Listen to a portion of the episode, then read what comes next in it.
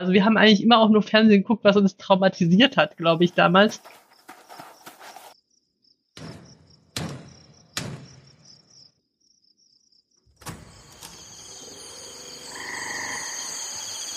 Willkommen im Tropenhaus. Wir lesen Bücher, schauen Filme, spielen Spiele und reden über alles, was uns daran auffällt. Folge 21 der Schrank der vergessenen Kindheitsspielzeuge. Herzlich willkommen im Tropenhaus. Ich kann noch nicht sagen, ob das die letzte Folge 2021 oder die erste Folge 2022 wird. Lassen wir uns doch einfach davon überraschen, inklusive mir selber. So, so läuft das am Ende des Jahres. Jedenfalls äh, vielen Dank, dass ihr wieder zugeschaltet habt und zuhört beim Tropenhaus. Heute ist die Anne bei mir. Yay. Endlich. Die, Anne, Anne wollte ich schon ganz lange hier als, als Gast haben und Anne hat auch schon mit den Hufen geschart bei einigen der, der vergangenen Folgen, wie sie mir gesagt hat.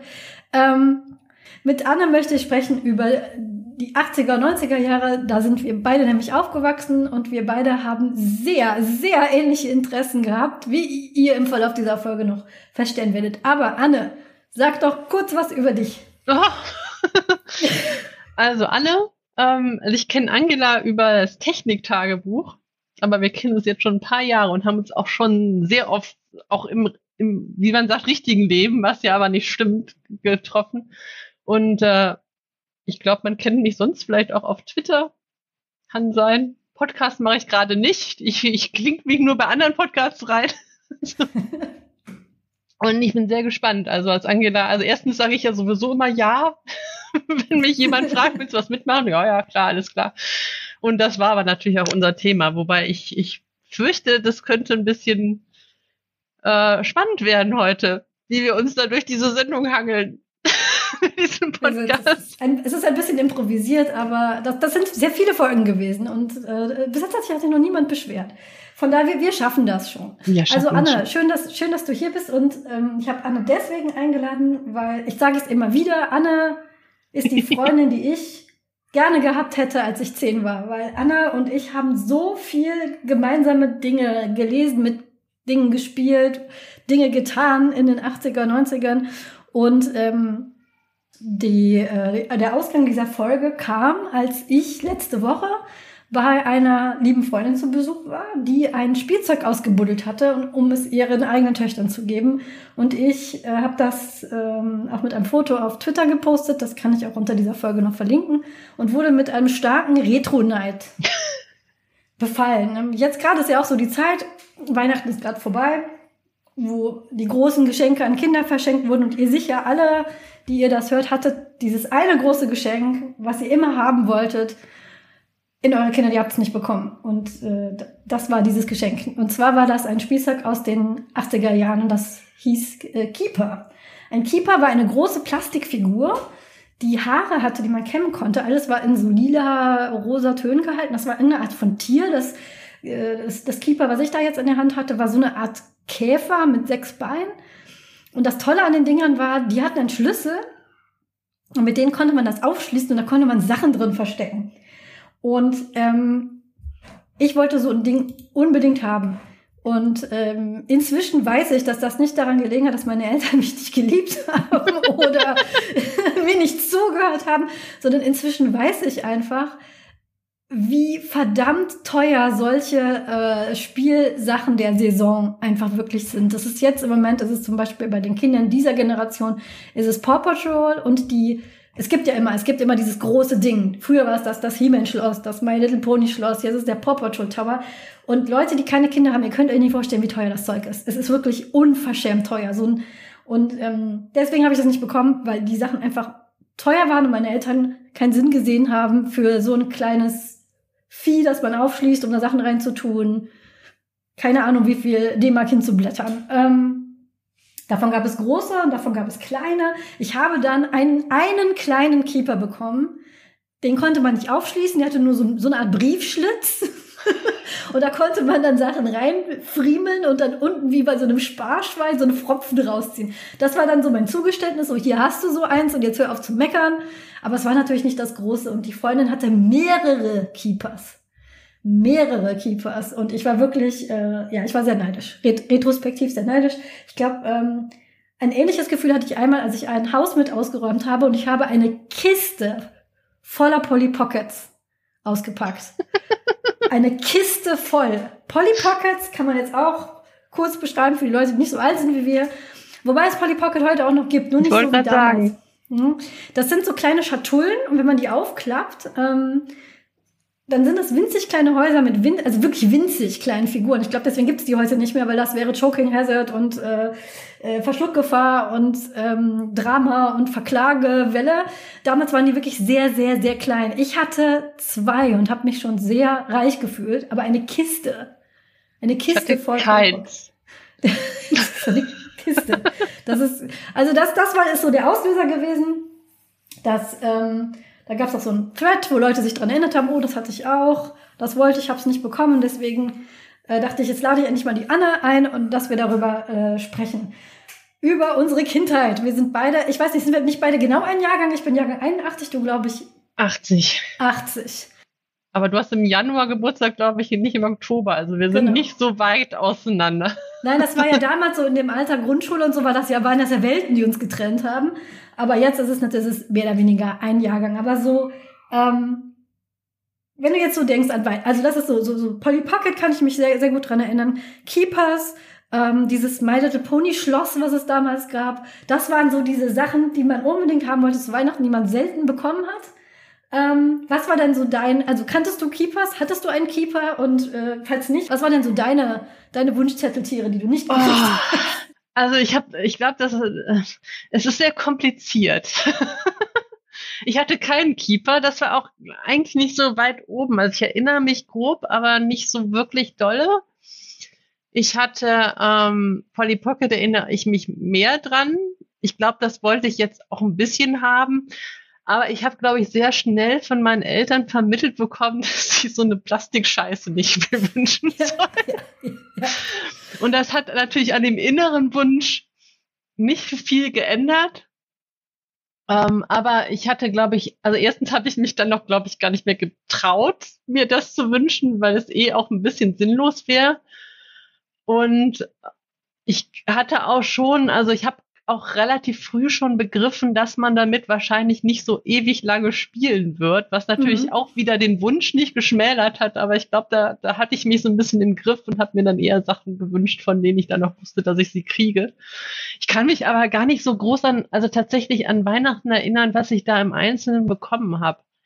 Ähm, erst später und dann waren das schon so ein bisschen nerdy Geschenke, mhm. aber so als Kind weiß ich gar nicht. Also ich habe einmal eine Puppe bekommen, die habe ich mir auch gewünscht, um dann festzustellen, dass ich Puppen echt doof finde.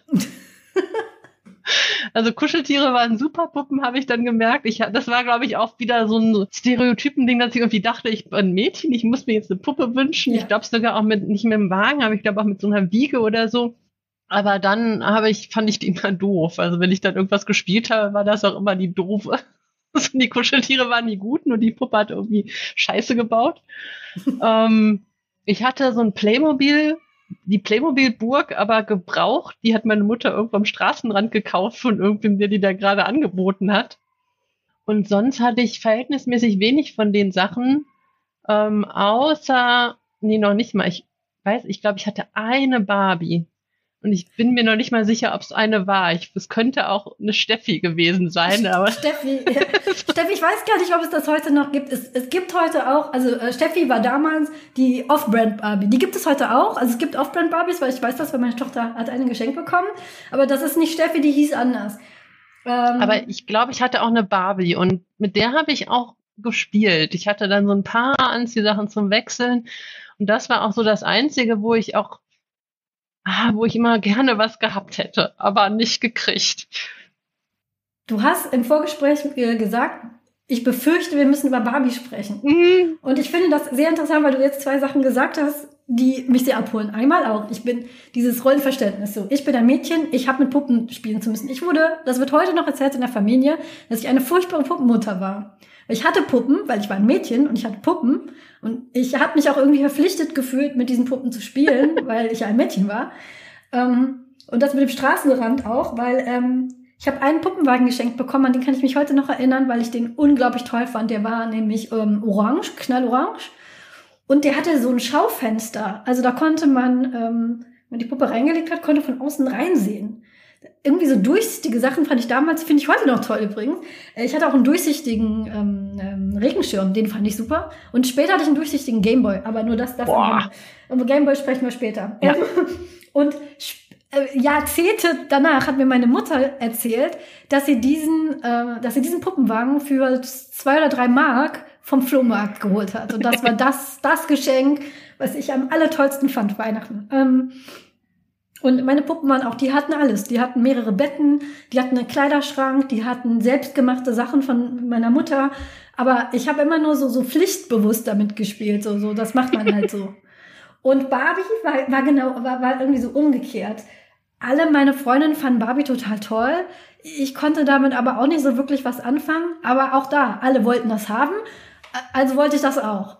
Wusste aber so überhaupt nicht, was man damit eigentlich macht. Und ähm, ich habe dann von meinen Großeltern so eine Sternenglanz-Barbie hieß die, glaube ich. Die hat ein Kleid, das ist so mit geschichteten Rüschen und die haben im Dunkeln geleuchtet, äh, die Sterne. Voll neidisch übrigens. Ich bin jetzt neidisch auf diese Barbie. Diese, also an die kann ich mich noch richtig erinnern, weil das war das, also wir haben ähm, Weihnachten mit meinen Großeltern damals gefeiert und das war das Geschenk meiner Großeltern. Dazu gehört ein Ken mit einem grauen Samtanzug und der, der auch irgendwas hat daran geleuchtet.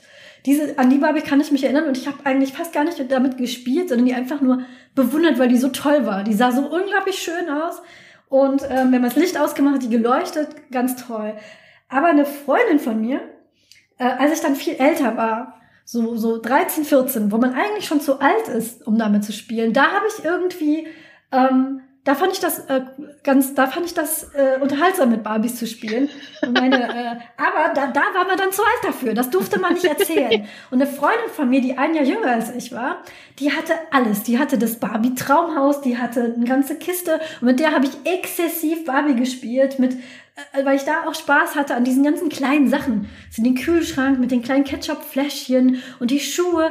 Aber das durfte ich da auch wiederum niemandem erzählen, weil da war ich ja eigentlich zu alt für sowas. Also als ich in dem Alter, in dem äh, gesellschaftlich anerkannten Alter für Barbies war, habe ich damit jetzt anfangen können und äh, hatte aber eine von diesen ganz tollen Barbies, für die mich, äh, keine Ahnung, hätte sich, sich einige ein Bein für ausgerissen, die zu haben habe, aber damit so, so gut wie nie gespielt.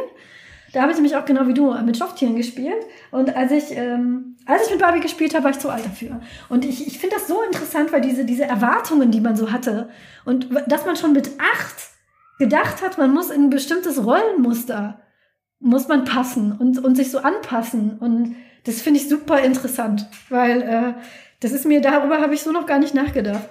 Warum man bestimmte Sachen gemacht hat. Warum habe ich meine Puppen vernachlässigt? Warum habe ich überhaupt mit Puppen gespielt, wenn ich das doch eigentlich gar nicht toll fand? Ich hatte ja nur die eine und die Barbie. Und, ja. Oder ich weiß, ich habe, also die habe ich, glaube ich, tatsächlich zum Weihnachten bekommen, weil ich sie mir gewünscht habe. Ich bin jetzt echt unsicher, ob ich vielleicht auch zwei hatte nachher. Also ich weiß, ich habe auf jeden Fall eine Off-Brand bekommen, war dann auch echt enttäuscht. Also das ist so, weil Kinder sind ja nicht doof, also sie merken ja. das ja. Und das fand ich dann, ich weiß aber auch gar nicht, ob es jetzt daran lag, dass es meinen Eltern zu teuer war oder dass sie dachten, das reicht doch, oder weil sie Barbie scheiße fanden und dachten, dann wenigstens nicht das Original. genau.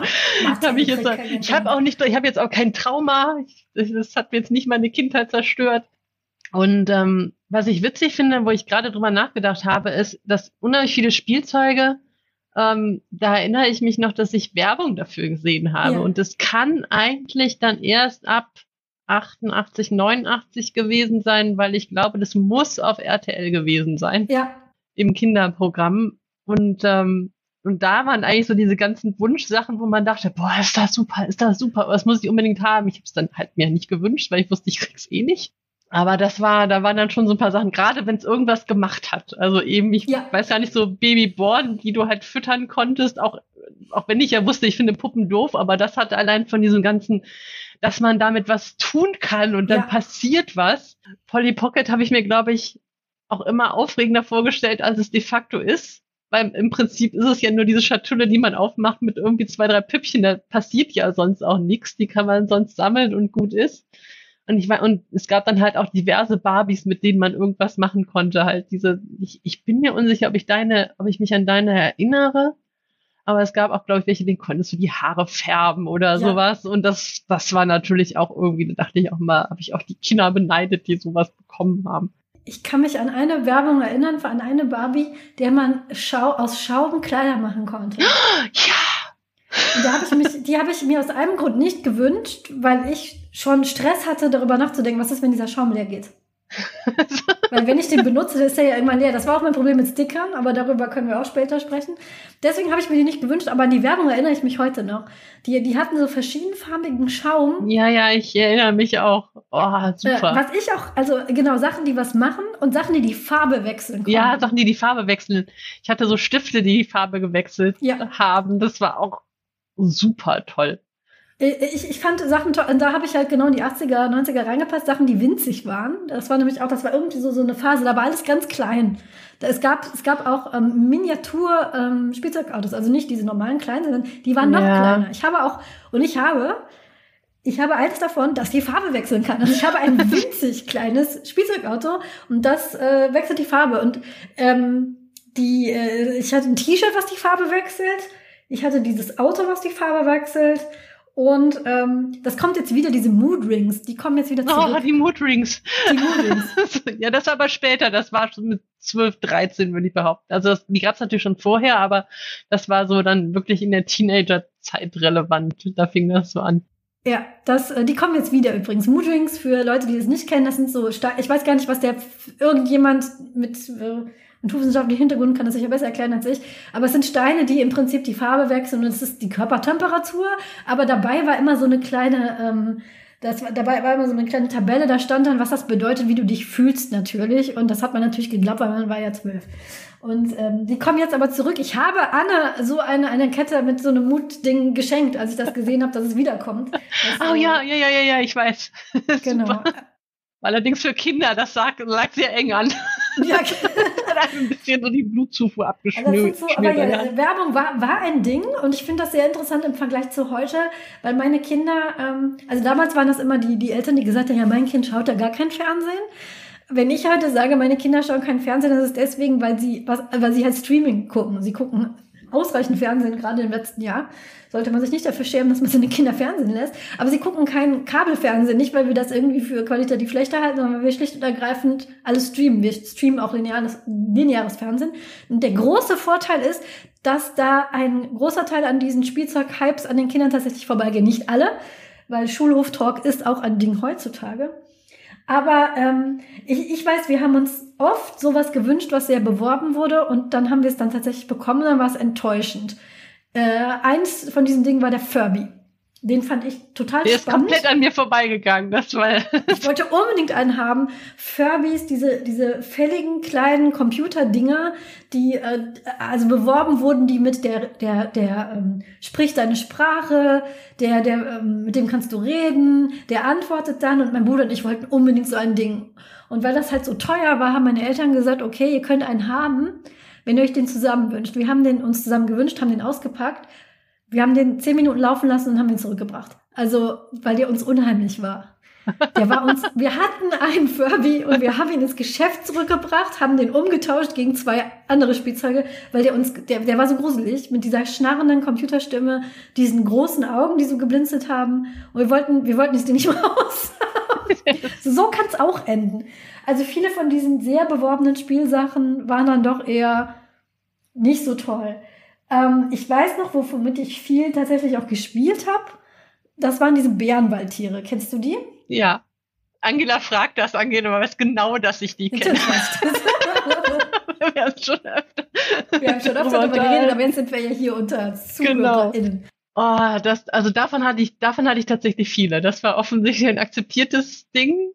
Da habe ich auch offensichtlich die neu geschenkt bekommen, wahrscheinlich auch teilweise vom Flohmarkt. Also ich glaube nicht, dass die alle neu waren. So Dafür hatte ich auch zu viele davon. Das traue ich meinen Eltern und Großeltern nicht zu, dass sie mich da so mit Neuzeug zugeballert haben. Aber einige glaube ich schon. Und das, die waren halt super. Die haben auch, ich fand, die hatten auch so einen ganz eigentümlichen Geruch immer, so einen süßlichen. Ja. Ähm, und ich habe erst nach, also Bärenwald hieß das in Deutschland, im Englischen irgendwie Sylvanian Families und ich meine, ich stand, das ist schon ein paar Jahre her, aber irgendwo stand ich, glaube ich, sogar mal in England vor so einem Regal und dachte, ich kaufe jetzt alles. Das ist mir scheißegal. Das sind so kleine Tiere, die halt keine Kuscheltiere sind, sondern schon hart, also irgendwie Hartplastik, irgendwas mit so einem Fell überzogen und dann gibt's halt meistens so Familien, so Vater, Mutter, zwei Kinder in allen möglichen Tierarten, Bären, das heißt halt Bärenwald, aber es gibt Bären, es gibt Dachse, es gibt Hasen, es gibt Igel, es gibt alles eigentlich. Und es gibt auch einiges an Zubehör. Ich weiß gar nicht, wie das jetzt mit Häusern aussieht, aber es gibt dann, glaube ich, so Picknicktische oder irgendwie sowas. Ich hatte, glaube ich, auch so ein, zwei von diesen Zubehörteilen, ich weiß aber nicht mehr welche. Und ähm, davon hatte ich auch echt viele und mit denen habe ich auch viel gespielt. Wie das genau ablief, kann ich nicht mehr sagen, aber wahrscheinlich wirklich so allein in meinem Zimmer irgendwelche Geschichten nachgespielt und ja, also die waren auch toll, die habe ich auch, also mit denen habe ich wirklich viel gespielt. Das hat sich gelohnt. Also das war keine umsonstige Ausgabe. Das Kind war glücklich. Das, das ging mir ähnlich. Die, die hatten auch so ähm, bewegliche, also man konnte die äh, Beine und Arme teilweise bewegen und den Kopf. Und ähm, damals war das, also die, die, die gab es auf dem deutschen Markt, wurden die vertrieben von, ich meine, Simba. Und da war mhm. dieses Bärenwald-Ding wirklich so, die, äh, alles so sehr, die, die haben so in so Holzhäusern gewohnt und alles war aus Holz, eher so, so ländlich. Heute gibt es die auch wieder unter Sylvanian Families und das ist aber eher so ein bisschen ja, so Vintage. Ähm, sieht alles so ein bisschen aus wie in den 20ern und nicht mehr so, so holzklobiges Holzzeug, sondern die haben dann so, so Oldtimer und alles so ein bisschen verspielt, schnörkelig. Ähm, die Tiervariationen sind nicht mehr ganz so wie früher. Die, ähm, es ist alles mehr so, ähm, alles, alles was so pelzig ist. Also so, es gibt Kaninchen und ähm, ähm, und, und, und ähm, Bären und Hasen und ähm, keine Ahnung, alles, was so weich und flauschig ist. Aber damals, weiß ich noch, ich hatte eine Ente und ich hatte eine Biene zum Beispiel. Und so, so krass sind die heute nicht mehr. Das ist alles schon so, was heißt realistisch? Also Tiere, die eher ein weiches Fell haben und niedlich sind. Aber eine Biene habe ich da jetzt nicht mehr gesehen. Und ähm, den konnte man auch Sachen anziehen. Das war immer ganz clever gemacht. Das waren so Ganzkörperanzüge, die dann irgendwas, so, so, so ein Koch-Outfit ähm, waren oder so ein Dirndl. Und man konnte die da so reinstecken und ähm, hinten hatten die so einen Klettverschluss. Das ging immer sehr, sehr einfach. Und ähm, im Gegensatz zu Barbie übrigens, die manchmal sehr, sehr schwierig anzuziehen war. Genau, nicht mit so drei, tausenden äh, Schichten und einzelkleinen Teilen, sondern das war so ein ganzes Outfit, was man denen verpassen konnte. Und ähm, Genau, ich hatte auch kein, keine Häuser von denen, weil ich glaube, auch die waren relativ teuer, sondern ich hatte so, ein, so eine kleine Tüte voll. Ich weiß, dass es eine kleine Tüte voll ist, weil ich habe die jetzt immer noch. ich habe die aufgehoben, bis meine Töchter groß genug sind und werde die denen dann bei Zeiten mal ähm, vermachen. Und ich habe mit denen in meinem Puppenhaus gespielt. Ähm, das habe ich denen eingerichtet auch mit Sachen viel, viel vom Flohmarkt. Und das war dann so eine Patchwork-Familie. Und ich weiß noch, dass der Vater war ein Bär, die Mutter war eine Ente. Und der älteste Sohn war, war die Biene. Und die, äh, die, die, äh, die kleine Schwester war ein Hase. Und dann gab es noch diese Bärenbabys und die Hasenbabys, die ganz klein waren. Und ähm, da ich selber aus einer adoptierten Familie kam, hatte ich kein Problem damit, dass das, wie gesagt, dass die Mutter eine Ente ist und der Sohn eine Biene. Das war in meiner Welt völlig in Ordnung. Ich glaube, ich habe diese Familie sogar schon mal erwähnt in unserer drei Fragezeichen Folge, weil ich mich sehr genug erinnern kann, dass ich sehr oft auch drei Fragezeichen gehört habe, während ich mit dieser Familie gespielt habe und Bibi Blocksberg. Das sind so bestimmte Hörspiele. Wenn ich die höre, dann habe ich dieses ganze Haus vor, vor Augen, bestückt mit allen möglichen zusammengewürfelten Sachen. Und mit denen habe ich auch sehr viel gespielt. Und diese Sylvanian Families gucke ich mir auch manchmal so an. Das Einzige, was mich davon abhält, die zu kaufen, ist, dass meine jüngste Tochter noch viel zu klein ist und die so eine, keine Ahnung, so ein so kleine Gabel oder so ein kleines Buch verschlucken würde. Aber da gibt es alles. Es gibt ähm, Kinderzimmer und, und, und, und Schulen und Ausflugsbusse und also Sylvanian Families kann man sich gerne mal anschauen. Nein, wir werden nicht bezahlt. Aber damit habe ich auch sehr gerne gespielt. Vielleicht war das auch so ein, es waren keine Puppen. Es war so ein bisschen wie, wie, wie Stofftiere. Aber man konnte irgendwie ja, man konnte auch so ein bisschen sammeln und man, also ich habe ja, mein, mein Vater hat das immer gesagt, Sammeltrieb mit Komplettierungszwang. Man war ja als Kind auch immer so ein bisschen, man hätte gerne mal alles von allem gehabt. Also das ja. auch, wenn man so einfach um das zu haben. Also wir sind offensichtlich doch in einer etwas kapitalistischen Welt groß geworden, aber Und, ähm, und das passte halt auch alles zusammen. Also man konnte da zwar die unterschiedlichen Tieren haben, aber die haben ja auch dann von der Größe gepasst. Ich weiß gar nicht, ob man die Klamotten dann hätte austauschen können. Und irgendwie war das dann schön, wenn man vieles davon hatte. Ich weiß, ich frage mich gerade, ob diese, diese Änderung, da ist mir gar nicht aufgefallen, dass das, äh, ob das vielleicht was damit zu tun hat, dass vielleicht Simba irgendwann gesagt hat, so, wir machen das jetzt nicht mehr. Und jetzt vielleicht direkt aus England der ganze Kram kommt. Vielleicht gab es da vorher, haben die das für den deutschen Markt mehr angepasst und jetzt nicht mehr. Das ist aber jetzt komplett geraten. Also das kann auch komplett ja. falsch sein, aber das ging mir gerade durch den Kopf, ob es da vielleicht einen Zusammenhang gibt. Da. Müsst, müsste man mal nachrecherchieren. Ich glaube so, in, ich weiß, dass es die mal eine Zeit lang auf dem deutschen Markt gar nicht mehr gab. Ja, okay. Sondern die, äh, weil ich habe sie, ich weiß, ich war in, ich war in Dänemark, glaube ich. Und da habe ich sie in einem Spielzeuggeschäft gesehen und war ganz so, hoch, es gibt die noch? Und war dann ganz traurig, dass es die in Deutschland nicht mehr gibt. Und dann kamen sie aber wieder. Aber unter ja. diesem Sylvanian Families äh, Label kamen sie dann wieder zurück. Das, das ist bestimmt irgendwie so eine Sache gewesen. Simba gibt's ja auch, glaube ich, gar nicht mehr, zumindest nicht in der Form, Nein. die es die Firma früher gab. Und ich denke, das war so ein Ding, dass die vielleicht irgendwelche Rechte nicht mehr hatten oder so. Jetzt, äh, aber ich finde es schön, dass es, dass es sie immer noch Schrägstrich wiedergibt. Wie war das bei dir und My Little Pony? Das, das war ja auch so eines der großen Franchises inklusive Zeitschrift und Fernsehserie in unserer Kindheit. Fernsehserie habe ich gar nicht mitbekommen. Das, also wirklich gar nicht. Ich wüsste jetzt auch gar nicht, wo das gelaufen ist. Äh, Zeitschrift auch nicht. Also deine Zeitschrift der Kindheit war der Bussibär. Mhm. Fällt mir gerade ein. Ja. ähm, aber ich hatte eins, glaube ich. Also da, da war ich dann auch nicht so ganz irgendwie, das habe ich zumindest gekriegt. Und ich weiß auch, dass meine beiden besten Freundinnen damals, die hatten, glaube ich, auch jeweils eins. Wir hatten ja auch mehr, aber mindestens eins, weil ich glaube, wir hatten alle mindestens eins, mit dem wir dann zusammen gespielt haben. Ähm, Wobei wir damit auch Unsinn gemacht haben, irgendwann später. Aber so am Anfang hat, ich weiß auch nicht mehr, welche Farbe meins hatte. Ich weiß, dass ich eins hatte, weil das natürlich auch irgendwie hübsch war und Pastellfarben und geglitzert hat und alles, was glitzert, ist gut. Finde ich immer noch. Ja. und äh, aber so eine richtige Beziehung hatte ich dazu tatsächlich nicht. Also ich glaube, dieser Hype, der dann nachher gekommen ist, auch jetzt nochmal mit der Serie, von der ich auch ein paar Folgen gesehen habe, ähm, da habe ich gar nicht so viel mitbekommen. Das war eher so, man hatte dann eins und das war dann gut. Man hätte vielleicht auch kein zweites gekriegt. Ich, ich kann mich dann erinnern, dass ich zwei große und zwei kleine hatte. Das, an das ich mich am besten erinnere, war blau und hatte eine Schleife als, wie ich heute weiß, Cutie Mark. Heißt das äh, professionell und rosa Haare. Und eins an das äh, kann ich mich erinnern, weil das furchtbar stank. Das kann auch sein, dass das so ein, ja, so, so ein Off-Brand-Pony war, weil das, das hatte einen ganz unangenehmen Geruch und ich wollte mit dem gar nicht spielen, weil das so komisch stank. Und dann gab es halt diese, diese jüngeren Ponys. Und eins weiß ich noch, hatte so eine ganz die Frisur ist so ganz fesch gefallen und war ganz glatt. Das fand ich ganz, ganz toll. Ich äh, hatte auch nicht so viele davon. Also wie gesagt, so drei oder vier. Und ähm, auch viel Flohmarkt, glaube ich. Also ich glaube, ich habe nur eins neu bekommen. Und ähm, ich habe aus den Schwänzen dann so Zöpfe gemacht. Und das war auch so ein Ding, wenn man sich mit seinen Freundinnen getroffen hat, wie du das sagtest, man hat die, die sich mitgebracht und dann hat man zusammengespielt. Und einer, ich hatte eine Freundin, die immer, die ist in diesem Podcast schon des Öfteren vorgekommen, die hatte immer alles. Das war die Freundin, die immer alles bekam. Und ähm, ich meine, ich hätte sie erwähnt, weil ähm, von ihr habe ich das Super Nintendo bekommen, aber dazu später. Ähm, und die hatte das, die hatte das Schloss mit diesem kleinen Drachen. Äh, Puff heißt er ja.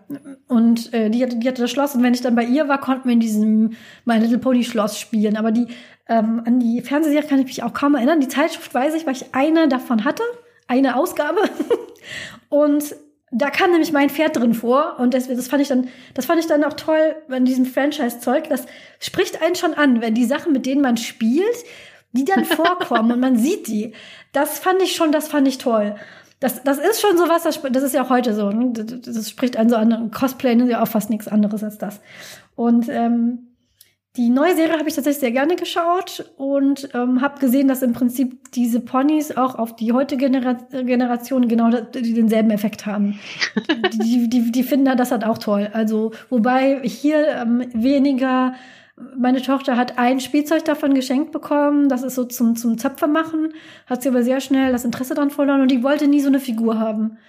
Das äh, weiß ich nicht warum, ist sie nicht der Typ für. Sie tatsächlich spielt sehr viel mit Puppen aber diese ganze Figuren und, und diesen Sammeltrieb, den ich hatte, den hat sie nicht. Also sie hatte, hat gar kein Interesse daran, so ein, keine Ahnung, Pinkie Pie oder Rainbow Dash selber zu besitzen. Das, das fand ich ganz, ganz spannend.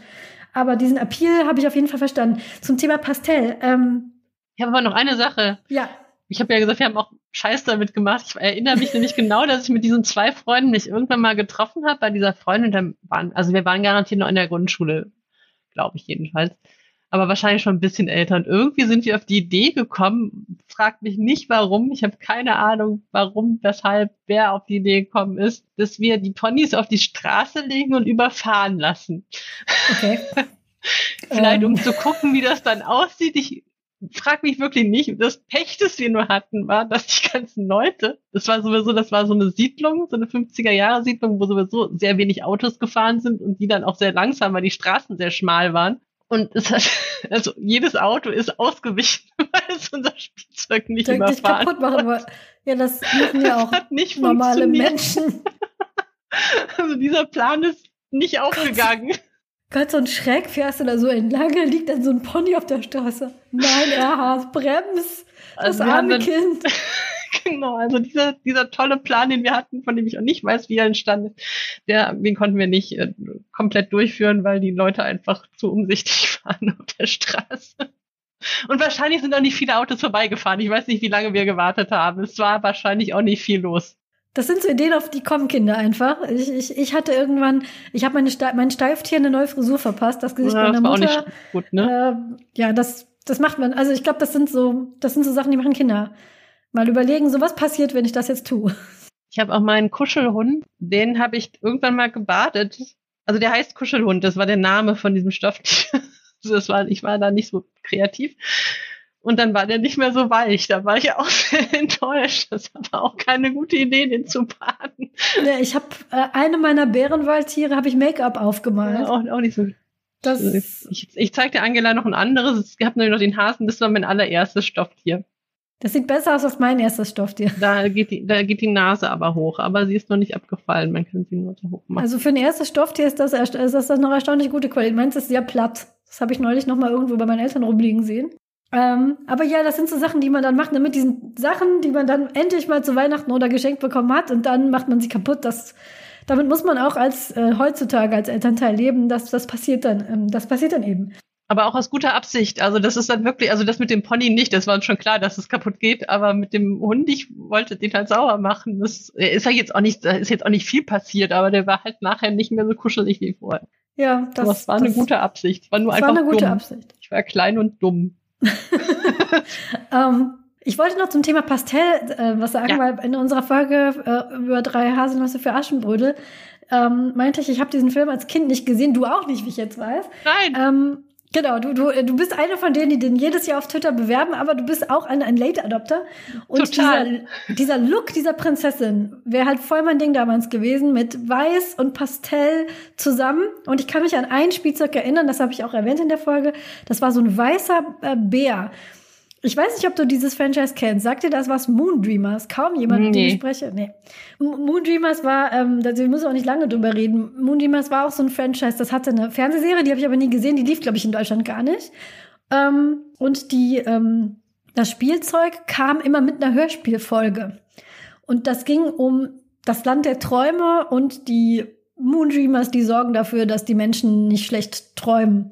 Also sagt mir gar nichts. Ich habe es gerade, ich habe gerade die Bildersuche angeschmissen. Das, äh, nee. Das waren so ganz pastellfarbig. Das waren halt auch Puppen. Das ist sehr pastellfarben. Es ist irre pastellfarbig. und ich hatte ein kleines Mädchen mit rosa Zöpfen mhm. und einem Eisbären, auf dem sie geritten ist. Und ähm, dieser Eisbär, den habe ich noch genau vor Augen weil der war weiß, der hatte so, der hatte einen Sattel und das war Pastell. Es hat geglitzert und der hat teilweise im Dunkeln geleuchtet. Dieses im Dunkeln leuchten. Dunkel leuchten. Ich hatte nie solche, ich hatte nie solche Glowstars. Das war auch irgendwie so ein nicht, nicht erfüllter Wunsch meiner Jugend. Nein. Irgendwie hat, nee. Aber ich glaube auch, weil ich ihn nicht geäußert habe. Ich war immer sehr zurückhaltend. Du meinst diese Sterne, die man an die Wand klebt? Genau. Die, die hatte, also die, äh, die hatte ich, glaube ich, bis ich 18 war, bis ich ausgezogen bin. Ich habe mir ernsthaft nochmal überlegt, ob ich mich mir nicht fürs Arbeitszimmer oder so hole.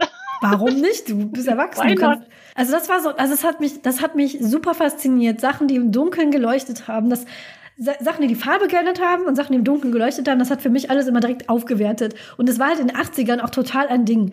Sachen, die im Dunkeln geleuchtet haben. Es gab auch, auch so ein Franchise mit diesen kleinen Glühwürmern. Da gab es irgendwie Glowworms. so die Glowworms, genau. Da gab es so 20 Stück. Und das war auch so. Ich habe einen bekommen. Den habe ich, den habe ich heute noch. Der leuchtet auch immer noch. Da weiß ich nicht genau. Ich kenne die. Ich glaube, dass meine Cousine vielleicht einen hatten. Ich glaube, ich hatte selber keinen.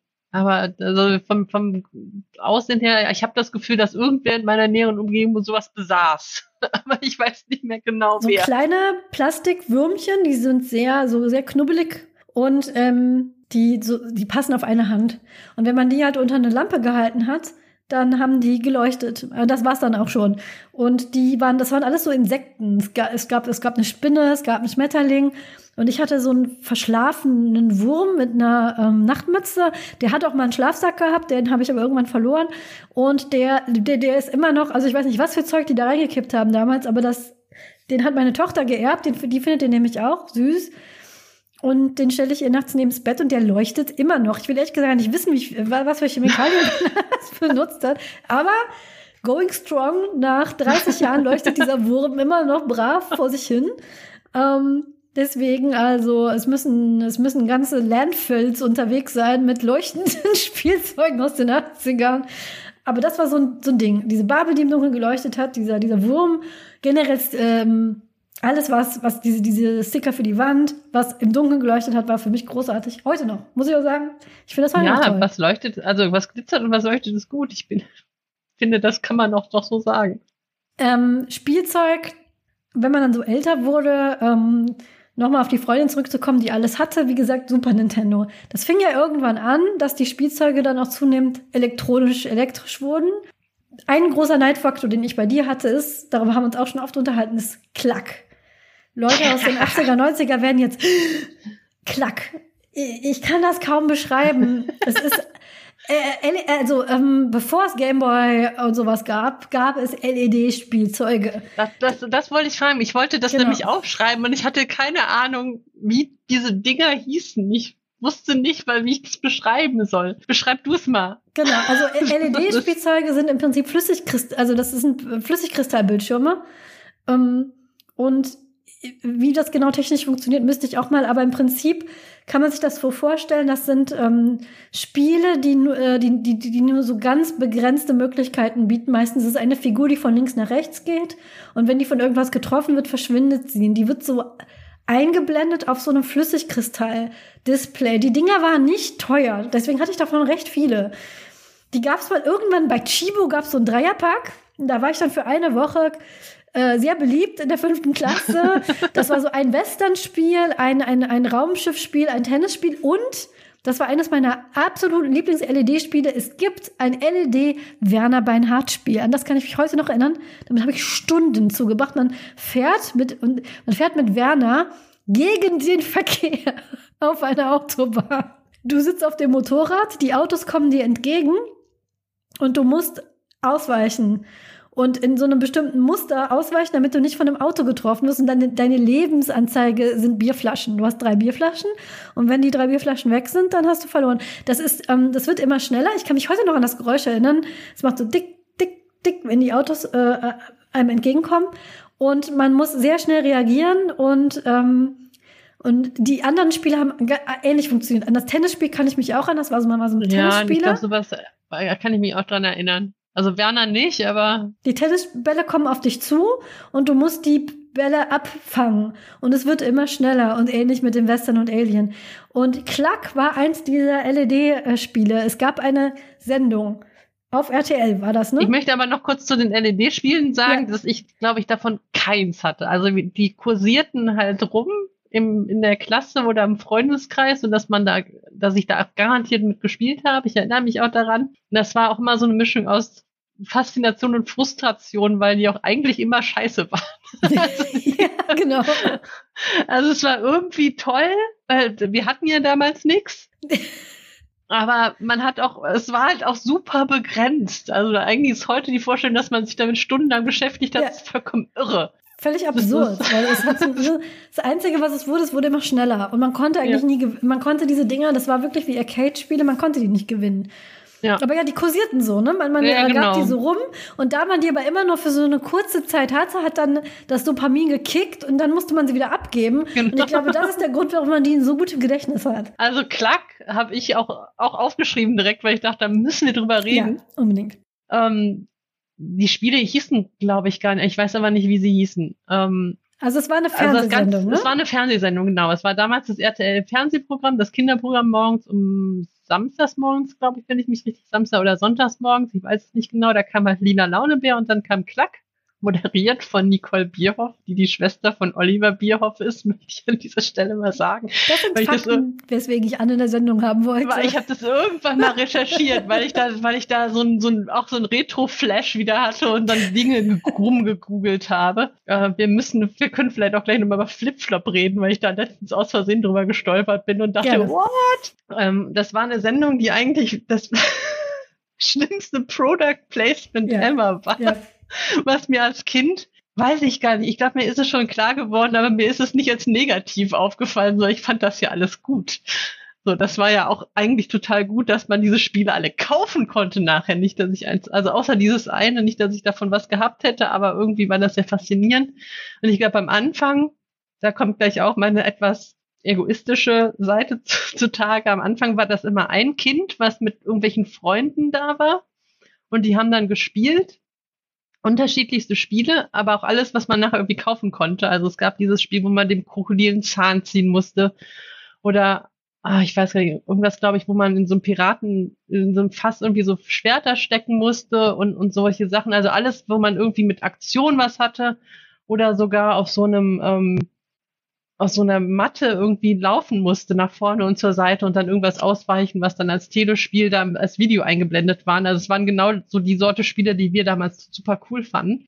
Am Anfang war das, glaube ich, immer ein Kind mit Freunden, aber das Kind hat dann nachher alles bekommen und irgendwann ja. haben sie es dann auf Klassen ausgeweitet, ja, wo ja. dann die Klasse nachher alles bekommen hat. Und dann dachte ich, das ist auch kacke, da muss man das ja teilen.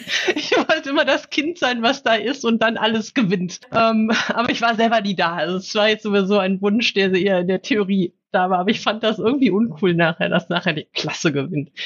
Ähm, und äh, und dann gab's halt diese Klackspiele, die ich am tollsten fand. Das waren solche Zahlen Merk und ja, vor allem Merkspiele und so Reaktionsspiele. Es gab drei, die hatten immer so Formen, ein dreieckiges, ein sechseckiges und noch irgendwas, was ich vergessen habe.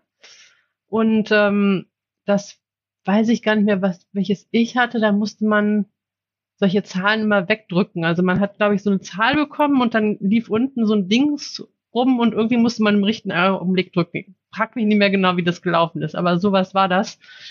Und das habe ich mir für sehr viel Geld selber gekauft. Also es hat bestimmt 30 Mark gekostet, behaupte ich. Vielleicht sogar 40. ähm, ich habe jetzt nochmal nach, nachgeschaut, wie das hieß. Das, was ich unbedingt haben wollte, was ich auch immer nur kurz in der Hand hatte, hieß Knobelklack und das ist so ein dreieckiges Teil. Und das hatte ähm, ich, glaube ich. Und da jetzt bestimmt alle technikaffinen Menschen mehrere Male ähm, zusammengezuckt sind und schon dabei sind, empörte Leser-E-Mails, äh, HörerInnen E-Mails zu schreiben. Ich habe mich vorhin vertan, das sind natürlich keine LED-Spiele, weil LEDs sind Leuchtdioden, wie wir sie heute kennen. Light Emitting Diodes. Nein, ich redete von LCD-Spiel. Liquid Crystal. Und ähm, die beweglichen Spielelemente sind nicht aus Pixeln zusammengesetzt, sondern liegen als fertige, auf das jeweilige Spiel zugeschnittene LCD-Segmente vor und es wird vergleichbar wie einzelne Pixels angesteuert, aber die Darstellungsmöglichkeiten sind reduziert und alles andere ist gemalt im Hintergrund. Und die gab es seit den 70ern und hatten dann in den 80ern, ähm, gab es die schon relativ günstig. Die waren nicht so teuer die, die konnte man mal zwischendurch mal kaufen und ähm, deswegen hatte ich davon ein paar. Also ich hatte, glaube ich, das wirklich das Dreieckige, das war aber nicht das, wo das so lang gelaufen ist, sondern das hat, ich gucke gerade auch parallel, ähm, das hatte so sechs Tasten an der, also Zahlen von eins bis sechs drumherum.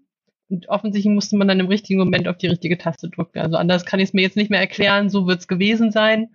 Und es war sehr, sehr teuer und ich fand's super. Das Sechseckige war das, wo unten so ein Balken gelaufen ist und da musste man, glaube ich, im richtigen Augenblick drücken, um die Zahl zu erwischen, die gerade oben angezeigt wurde. Bei, bei Knobelknack ähm, musste, genau, die Zahl leuchtet unten auf und du musst die drücken.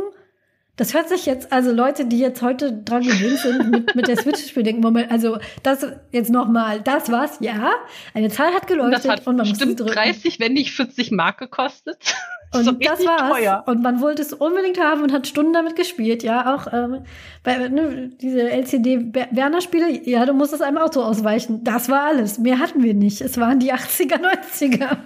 Ähm, dazu noch ähm, mit RTL. Äh, mir wurde RTL sehr lange verboten. Das war Privatfernsehen. und meine Eltern wollten nicht, dass ich das schaue. Deswegen bin ich kein lila Launeberg-Kind. Und zu der Zeit, als Lila Launebär im Fernsehen lief, durfte ich morgens nicht Fernsehen. Aber wie alle Vorgaben, die man sich als Eltern so, so, das ziehen wir jetzt durch, ist das irgendwann zerbröselt. Und das ist bei uns ungefähr zu der Zeit zerbröselt, als Tele 5 aufkam. Und daher bin ich ein Bim Bambino-Kind. Also Lila Launebär und Bim Bambino sind sich in der Hinsicht ähnlich. Das sind Morgenprogramme gewesen, die so gegen, ja, die, die relativ früh am Wochenende. Ich vermute, acht bis neun Uhr ging genau. das irgendwie los. Und das ist ein ähm, pelziges Tier in Form einer Puppe und einen Moderator und die haben dann durch die Sendung geführt. Und dann gab es Cartoons und alles mögliche andere noch. Und Lila Launebär, das war auf RTL, das war ein Bär, der zusammen das gemacht hat mit einem Moderator namens Matty. Und ich habe das nie gesehen, weil ich das ich durfte schlicht und ergreifend, ich durfte es nicht schauen. Aber als dann Bino ist eine Maus und die lief auf Tele 5. Später kam noch eine Katze dazu, die Lucy hieß. Das war dasselbe in, in Blau. Da kamen Moderatoren, die waren ein bisschen mehr wechselnd. Matti war so, schon so eine Institution bei RTL. Bei Bima und Bino waren das andere, die dann ähm, kamen und gingen. Aber das war noch so, wer der Lila Laune, wer gucken durfte und wer nicht, das war schon so ein Ding in der Klasse, was äh, geteilt wurde. Also die, die Eltern, mit, die ein bisschen strenger auf den Fernsehkonsum geschaut haben, die, ja, dadurch durfte keine Lila Laune mehr gucken. Ich kann heute nachvollziehen, warum meine Eltern das so entschieden haben. Aber ja, das, das, also das, also ich habe ja keine Kinder, deswegen kann ich das nicht nachvollziehen, einfach aus dem Grund, weil ich nicht weiß, wie ich reagieren würde. Mhm. Ich durfte ja immer alles gucken. Ja. Also das ist, ähm, was glaube ich auch gar, also bei mir nicht so schlecht war, ähm, weil ich da sehr früh gelernt habe, Dinge, die mich nicht interessieren, noch auszuschalten. Mhm. Das war dann der, das Gegenteil, weil ich ja immer alles gucken durfte. Also habe ich dann auch, wenn es langweilig wurde, habe ich dann gesagt, ja, dann halt nicht. Und Lila Launebär, meine Erinnerung ist aber auch viel, da habe ich noch sehr oft bei meiner Oma übernachtet. Und bei meiner Oma durfte ich sowieso alles. Also meinen Eltern durfte ich eigentlich auch alles, aber bei Oma halt erst recht. Und dann weiß ich noch, dass ich halt morgens im Sessel saß und von Oma ein Honigbrot bekommen habe vom Merzenich, vom Bäcker Merzenich in Köln. Da gehört man das eine Brot mit dem dunklen Rand. Und, ähm, und dann habe ich da halt lila Laune mehr geguckt. Und alles, was danach kam, wahrscheinlich auch. Deswegen wundere ich mich, aber Klack kanntest du ja dann, weil das Klack kam kannte danach. Ich. Aber ähm, ich glaube, ich kannte tatsächlich nur dieses Spielzeug. An die Sendung okay. selber kann ich mich kaum erinnern. Ja. Ähm, also weil Lila Launebär ganz, ganz kurz war eigentlich ja. auch überhaupt gar nicht schlimm. Also nee. das war jetzt, das war jetzt auch nicht irgendwie ja, natürlich hatte vielleicht jetzt die Sendung mit der Maus äh, einen etwas höheren Bildungsanspruch, aber Lila Launebär war halt in keiner Form irgendwie besonders anstrengend oder laut oder sowas, sondern das war ein Bär, der mit Matty auf einem Speicher gewohnt hat. Also das war wirklich im größten, höchsten Maße nicht besonders rasant oder aufregend. Das war wirklich eigentlich, glaube ich, auch eine ganz gute Kindersendung. Also so, ich ich, ich glaube, da haben verschiedene Sachen zusammengespielt. Einmal, dass es vorher haben wir nur, also es gab, es gab ja einfach kein Privatfernsehen. Und es gab öffentlich-rechtliches Fernsehen, drei Programme, das war's. Und dann, als RTL kam, ich glaube, das war schon so ein Ding, dass Privatfernsehen am Anfang so ein bisschen verruchten Ruf hatte. So, das verdirbt unsere Jugend, das verdirbt die Kinder, da kommt Werbung. Und meine Eltern, das finde ich eigentlich gar nicht schlecht, hatten sehr lange den Anspruch, dass sie ähm, alles filtern, was ich zu sehen bekomme, indem sie sich das vorher angeschaut haben, was ich per se keine schlechte Idee finde. Schlicht, sie haben, als ich ganz klein war, haben sie immer alles vorher angeschaut und ähm, und ich habe sehr viel, ähm, was damals schon recht fortschrittlich war, viel auf Videokassette schauen dürfen, weil das, da wussten sie ja, was das ist. Und das durfte ich dann auch 25.000 Mal hintereinander gucken. Das war nicht das Problem. Und ich glaube, bei diesem Lila Launebär war das, die hatten keinen Bock, um 8 Uhr morgens aufzustehen und sich da vor RTL zu setzen. Und ähm, sie wussten nicht, was das ist und deswegen, und RTL hatte, das ist ja dieser Tutti-Futti-Skandal und keine Ahnung. Und ähm, ich, ich glaube, ähm, RTL hatte einfach einen schlechten Ruf. Und deswegen wollten sie das nicht. Und dann aber, wie das so ist, wenn man älter wird und vor allem, wenn man Geschwister bekommt, das sehen wir hier ja auch. Wir waren auch am ganz am Anfang, wir hatten oh, höchstens eine halbe Stunde und nur so ganz langsames Zeug. Und jetzt sitzt unsere kleine Tochter mit zwei vor den Sachen, die die große guckt. Da, da, da setzen wir sie ja nicht weg. Und, ähm, und dann kam halt, ähm, mein Bruder kam irgendwann und als wir dann, ähm, als sie dann gemerkt haben, was das ausmacht, wenn, und das ist bei uns nämlich auch so, wenn morgens das große Kind Fernsehen guckt und auf das Kleine aufpasst, dann hat man nämlich Ruhe morgens im Karton. Und dann ist diese Hemmschwelle zu den Öffn äh, öffentlich-rechtlichen und privat ist ja auch langsam gesunken, weil es kam ja immer mehr Privatsender und irgendwann war das dann so, ja, haben sie sich vielleicht doch mal angeschaut und so schlecht ist das nicht. Und dann haben sie uns gucken lassen. Und aus irgendeinem Grund wollte, wollten wir dann aber, wir sind bei Tele 5 hängen geblieben.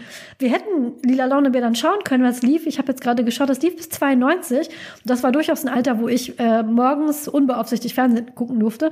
Aber aus irgendeinem Grund wollte ich das nicht mehr. Wir haben dann, ich glaube, dann, dann hat man sich so entschieden. Entweder guckt man Bim Bambino oder man guckt Lila Launebär. Und wir waren dann halt Team Bim Bambino. Die Cartoons haben uns irgendwie mehr interessiert, die da gelaufen sind. Und ähm, Tele 5 war dann so der Sender, den wir eingeschaltet haben und geschaut haben. Ich glaube, Tele 5 haben wir gar nicht bekommen, weil wir haben ja, meine Eltern, ich durfte zwar alles gucken, aber sie haben sich halt strikt geweigert, irgendwie alles, irgendwas zu haben, was nicht über Antenne empfangen ist. Und da, bevor jetzt so fragen, ja, wir sind in Köln, ich bin in Köln aufgewachsen, hat man halt RTL über Zimmerantenne bekommen, weil das einfach in der Nähe war. Ähm, aber Tele 5 nicht. Und ich weiß, dass eine Freundin, ähm, da wollte ich sowieso noch mal so, muss man noch mal die Schleife kriegen noch mhm. zu dem Anfang. Ja. Ich hatte eine Freundin aus der Grundschule, deren Mutter, ich weiß nicht, ob das damit zusammenhängt, aber ich glaube schon ein bisschen, die Mutter kam aus Brasilien. Das waren drei Mädchen. Die älteste war halt meine Freundin und die jüngere Schwester war irgendwie so ein, zwei Jahre jünger, also nicht viel. Und dann hatten sie noch eine kleine dazu bekommen. Und die haben halt immer alles gekriegt.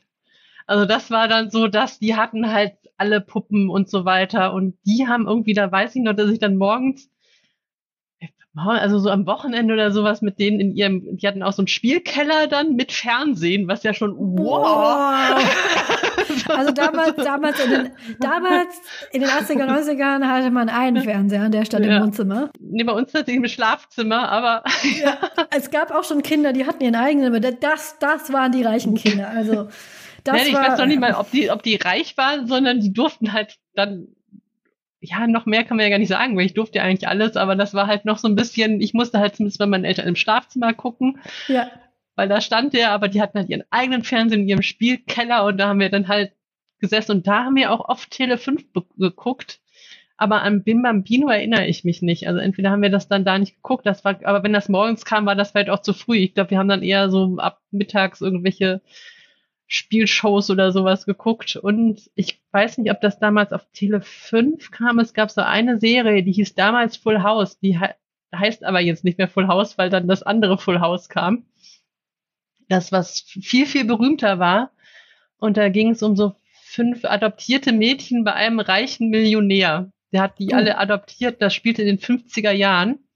Und die haben immer gesungen auch während der Folgen. Und das war das Größte für uns. Also diese Serie war auch, die haben wir geliebt. Ähm, und die hat mich, glaube ich, auch, also da habe ich auch irgendwann nochmal googeln müssen, wie die denn tatsächlich hieß, weil ich kannte sie als Full House und das passte dann aber nicht mehr. Ähm, und da weiß ich noch, dass wir da halt unten saßen und irgendwie Unsinn gemacht haben und, und Fernsehen geguckt dabei. Und da weiß ich, dass da auch Tele 5 kam, weil das habe ich zu Hause nicht bekommen. Ja, das ist, ich glaube, das ist dann tatsächlich auch der Grund für diese, für diesen Bruch irgendwann, dass es als Kinder gab, die das einfach nicht hatten, die ähm, und, äh, und, und bei mir war es eben, ich durfte es eben nicht. Wir hatten das, wir hatten auch immer Kabelfernsehen, aber ich durfte es halt nicht. Äh, ein, ein Grad noch weiter weiß ich, das weiß ich aus meiner Schwiegerfamilie, das waren Leute, die dann sowas, die dann Antenne, äh, nicht Antenne, Satellit hatten und die dann sowas wie Cartoon Network hatten. Die haben dann wieder, das waren aber, äh, das waren wieder anderes sozialisierte Kinder und die haben dann ähm, noch andere Sachen geguckt als ich. Ähm, ich glaube, ähm, ja, Bimambino lief, lief ähnlich wie, wie Vermutlich, ja. Genau, morgens und man hat dann halt das eine oder das andere geschaut und die Cartoons, die da liefen, die haben mich dann auch total äh, geprägt. Das sind so die Cartoons, mit denen ich dann aufgewachsen bin. Ich kann mich sehr gut erinnern an die Schlümpfe, an ähm, die Ghostbusters, ähm, an hier, äh, es gab so eins, das hieß Max und sein Kuschelmonster. Das ist ganz interessant, weil die sind in Amerika sehr verknüpft mit Spielzeugen, hier aber nicht, weil es die Spielzeuge hier schlicht und ergreifend nicht gab. Ähm, das waren also teilweise auch ähm, Franchises, die eigentlich, genau wie, wie zum Beispiel Pokémon heute und My Little Pony sehr darauf getrimmt waren, dass man das dazugehörige Spielzeug kauft, aber das gab's hier gar nicht. Teddy Ruxpin zum, zum Beispiel ist eine sehr weirde Serie über so einen Teddy in einem abgedrehten Land. Also fast nichts ergibt Sinn. Und es ergibt nur dann Sinn, wenn man weiß, dieser Teddy war halt ein total beliebtes Spielzeug, das alle haben wollten in den USA. Das, das gab's hier aber nicht. Und man, wir hatten nur die Serien. Deswegen hat man also so ein paar seltsame Serien, die man so äh, in Erinnerung hat. Ähm, ich weiß noch eine, die hieß Cadichon, Erinnerung eines Esels. Da kann ich mich sehr gut erinnern. Die hatte auch teilweise echt dramatische Plotlines. Ich glaube, ich weiß, ich glaube, weiß ich nicht, ob die überhaupt für Kinder gemacht waren. Das war so richtig mit Verrat und Mors. Und diese Serie mit den Hunden, die die ähm, drei Musketiere waren. Daran kann ich mich, glaube ich, erinnern. Und was auch ganz interessant war, das habe ich erst viel später gecheckt, es gab Animes von den Büchern von Louisa May Alcott, also Little Women und Good Wives, gab es ähm, Anime-Serien. Die habe ich geschaut. Die hieß eine, ich glaube, eine große glückliche Familie. Und das war Little Women. Little Women als, als, als Anime. Auch mit allen tragischen Plotlines, mit, mit, mit Tod und etc. Und äh, das habe ich aber erst viel später gecheckt, dass ich da im Prinzip ein Stück Weltliteratur als, als, als, äh, als Anime-Serie gesehen habe. Ähm, und äh, das sind so die Sachen, an die ich mich jetzt so spontan erinnern kann. Ich erinnere mich bei, ähm, bei Lila Launebär oder beziehungsweise bei diesem RTL Morgenprogramm, es gab diese ganzen Hanna-Barbera-Serien mhm. und Scooby-Doo und hast du nicht gesehen, die fanden wir halt da auch super.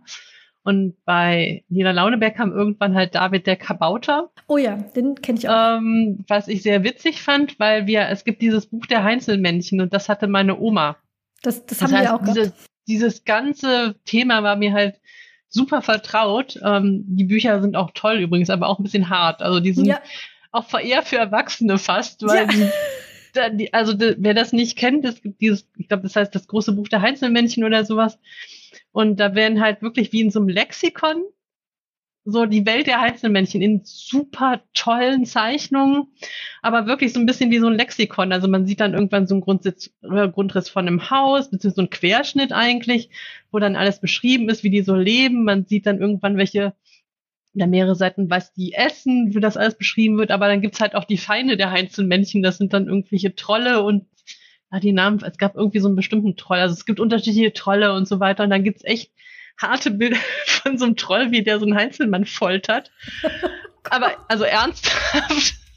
Oder wie Heinzelmännchen Spuren lesen können. Das ist wirklich ganz, ganz toll. Ähm, muss ich mir eigentlich nochmal kaufen wenn wir umgezogen sind, da kann ich mir wieder neue Sachen anschauen. Ähm, und da gab es halt diese Sendung, die irgendwie, glaube ich, schon auf dem Buch aufbaute, weil das war einfach grafisch ähnlich. Ich bin mir aber auch gar nicht sicher. Ich hatte irgendwie so das Gefühl, das ist baut darauf aus und da geht's halt auch um Heinzelmann. Deswegen meine ich, also dieses ganze lila Launebär war halt super, super, super harmlos. Die hat eine Serie über einen Heinzelmann, eine Zeichentrickserie. Und äh, irgendwas gab und was woran ich mich aber auch erinnere, ja, diese ganzen Anime-Sachen, weil im Prinzip Heidi, was ja noch im ZDF oder ARD oder so lief, das war ja auch japanisch.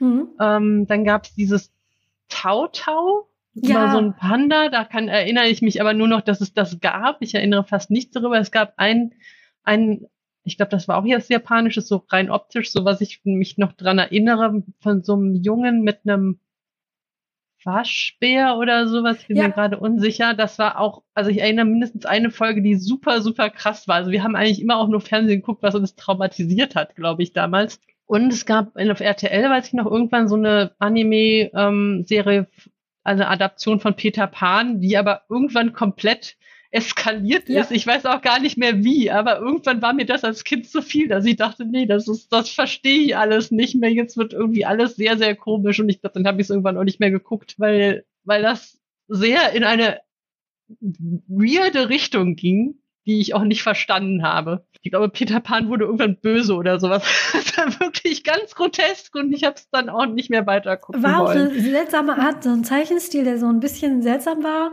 Das Ähm, kann ich sein. mich, äh, ich habe den vor mir und es war irgendwie alles, alles so leicht seltsam. Und ich, hab, ich, ich weiß auch, dass ich abgesprungen bin. Der Waschbär ist äh, Rascal, der Waschbär gewesen. ja. Ähm, das ist ein, tatsächlich ein autobiografisches Kinderbuch eines amerikanischen Autors war, was dann, ähm, was dann zu einer Serie gemacht wurde. Und ähm, die, ähm, das, zu, das ist eine Anime-Serie dann gewesen.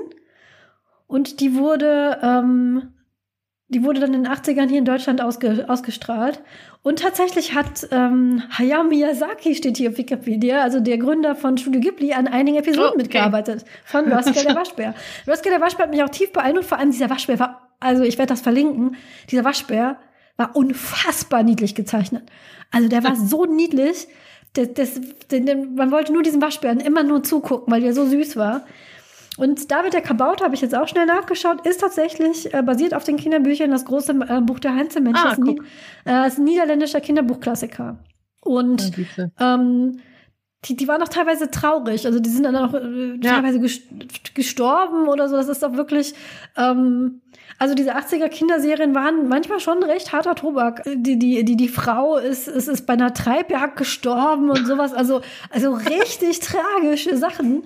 Und ähm, ja, wer Little Women, gele Little Women ge gelesen hat, weiß, dass das da, da auch tragische, durchaus tragische Sachen passieren. Und diese autobiografische Waschbär-Show ähm, hatte auch ein paar wirklich ernste Folgen. Ich kann Ja. mich noch an eins erinnern, das war ähnlich, oder das, das war ein Eichhörnchen. Das Eichhörnchen hatte ein Halsband mit einer Glocke dran. An mehr kann ich mich nicht erinnern. Das war auch ein Junge mit Tier.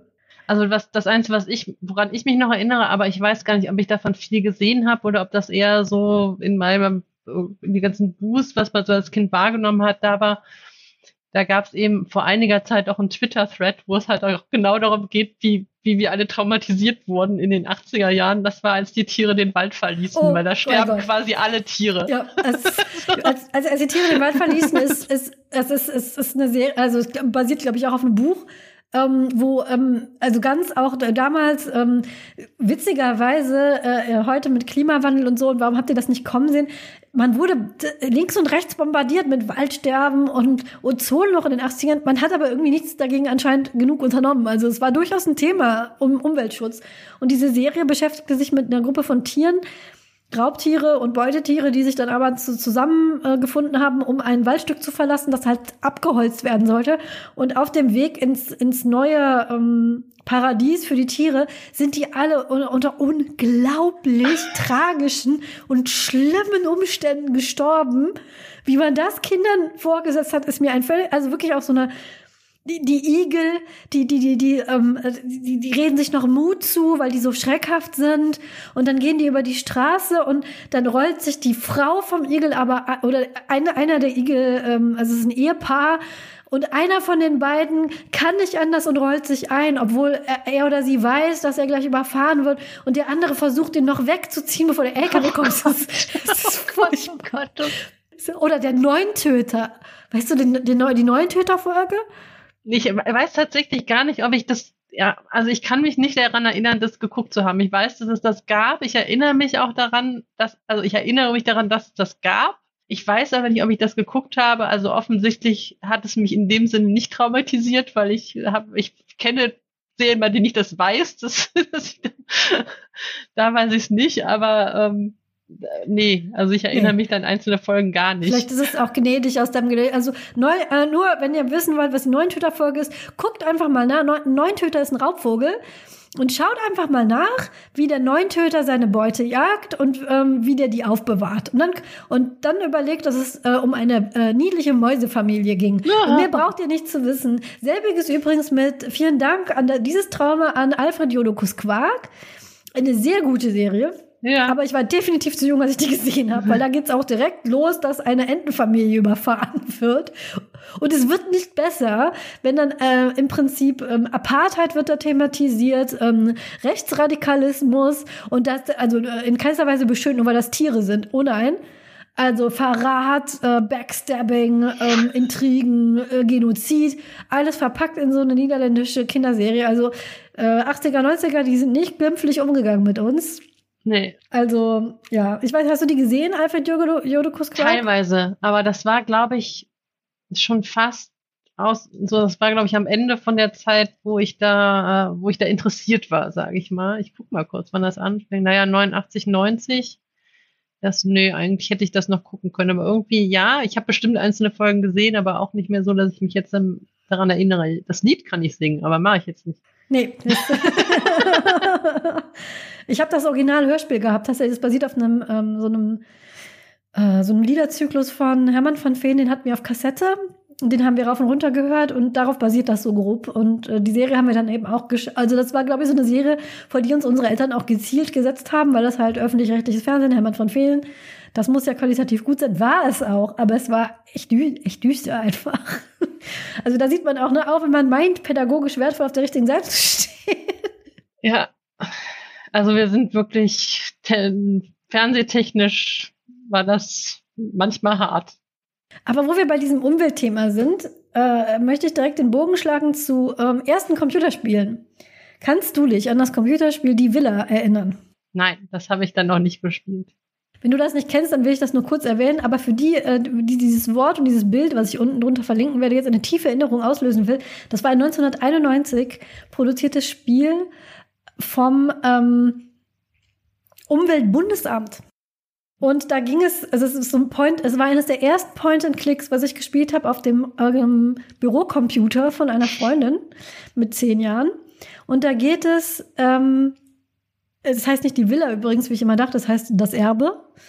Und da geht es um einen jungen Menschen, der von seinem verstorbenen Onkel eine Villa erbt. Und die muss der neu einrichten. Und ähm, die muss der umweltfreundlich einrichten. Das klingt jetzt super harmlos, aber ein Fehler und du zerstörst die komplette Umwelt. Das ist so, wenn du zum Beispiel, du, du gehst, also es ist alles kaputt.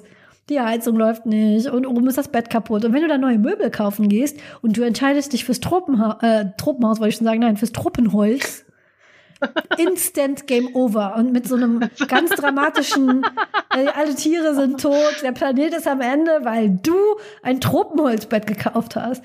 Das war das erste Point-and-Click, was ich gespielt habe vom Umweltbundesamt mit 10. Das sagt mir tatsächlich was, aber ich habe das glaube ich nicht. Ich glaube, ich hatte das sogar. Ich glaube, ich habe es einfach nicht gespielt. Ja, der, der, der Architekt Bruno van Bruch vererbt seinem Neffen drei Millionen D-Mark unter der Voraussetzung, dass dieser die heruntergekommene Villa Bröckelstein saniert.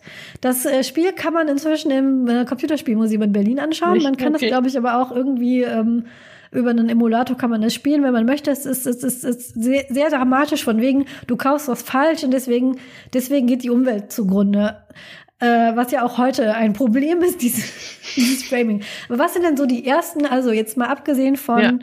diesen LCD-Spielen, was sind so die ersten, in Anführungszeichen, richtigen Konsolen- und Computerspiele, an die du dich erinnern kannst? Also, da muss man tatsächlich relativ weit zurückgehen, weil ähm, wir 1985 den ersten Computer hatten bei uns. Also mein Vater hat sich 1985 einen Schneider-Computer gekauft. Ähm, das erste, woran ich mich erinnere, das ist kein Spiel. Ich möchte es aber hier erwähnen, weil das ist eine der Erinnerungen, die ich nicht rekonstruiert kriege aus dem Internet. Und es ist furchtbar. Es gab irgendwie ein Programm, da musste man eine, irgendeine beliebige Buchstaben-Zahlen-Kombi eingeben, also aus einer, ich glaube, es gab vier oder fünf Buchstaben und halt die Zahlen. Und dann hat er es einfach Muster gemalt, die sich immer so fortgesetzt haben. Also so regelmäßige Kreise, die dann auf dem Bildschirm erschienen.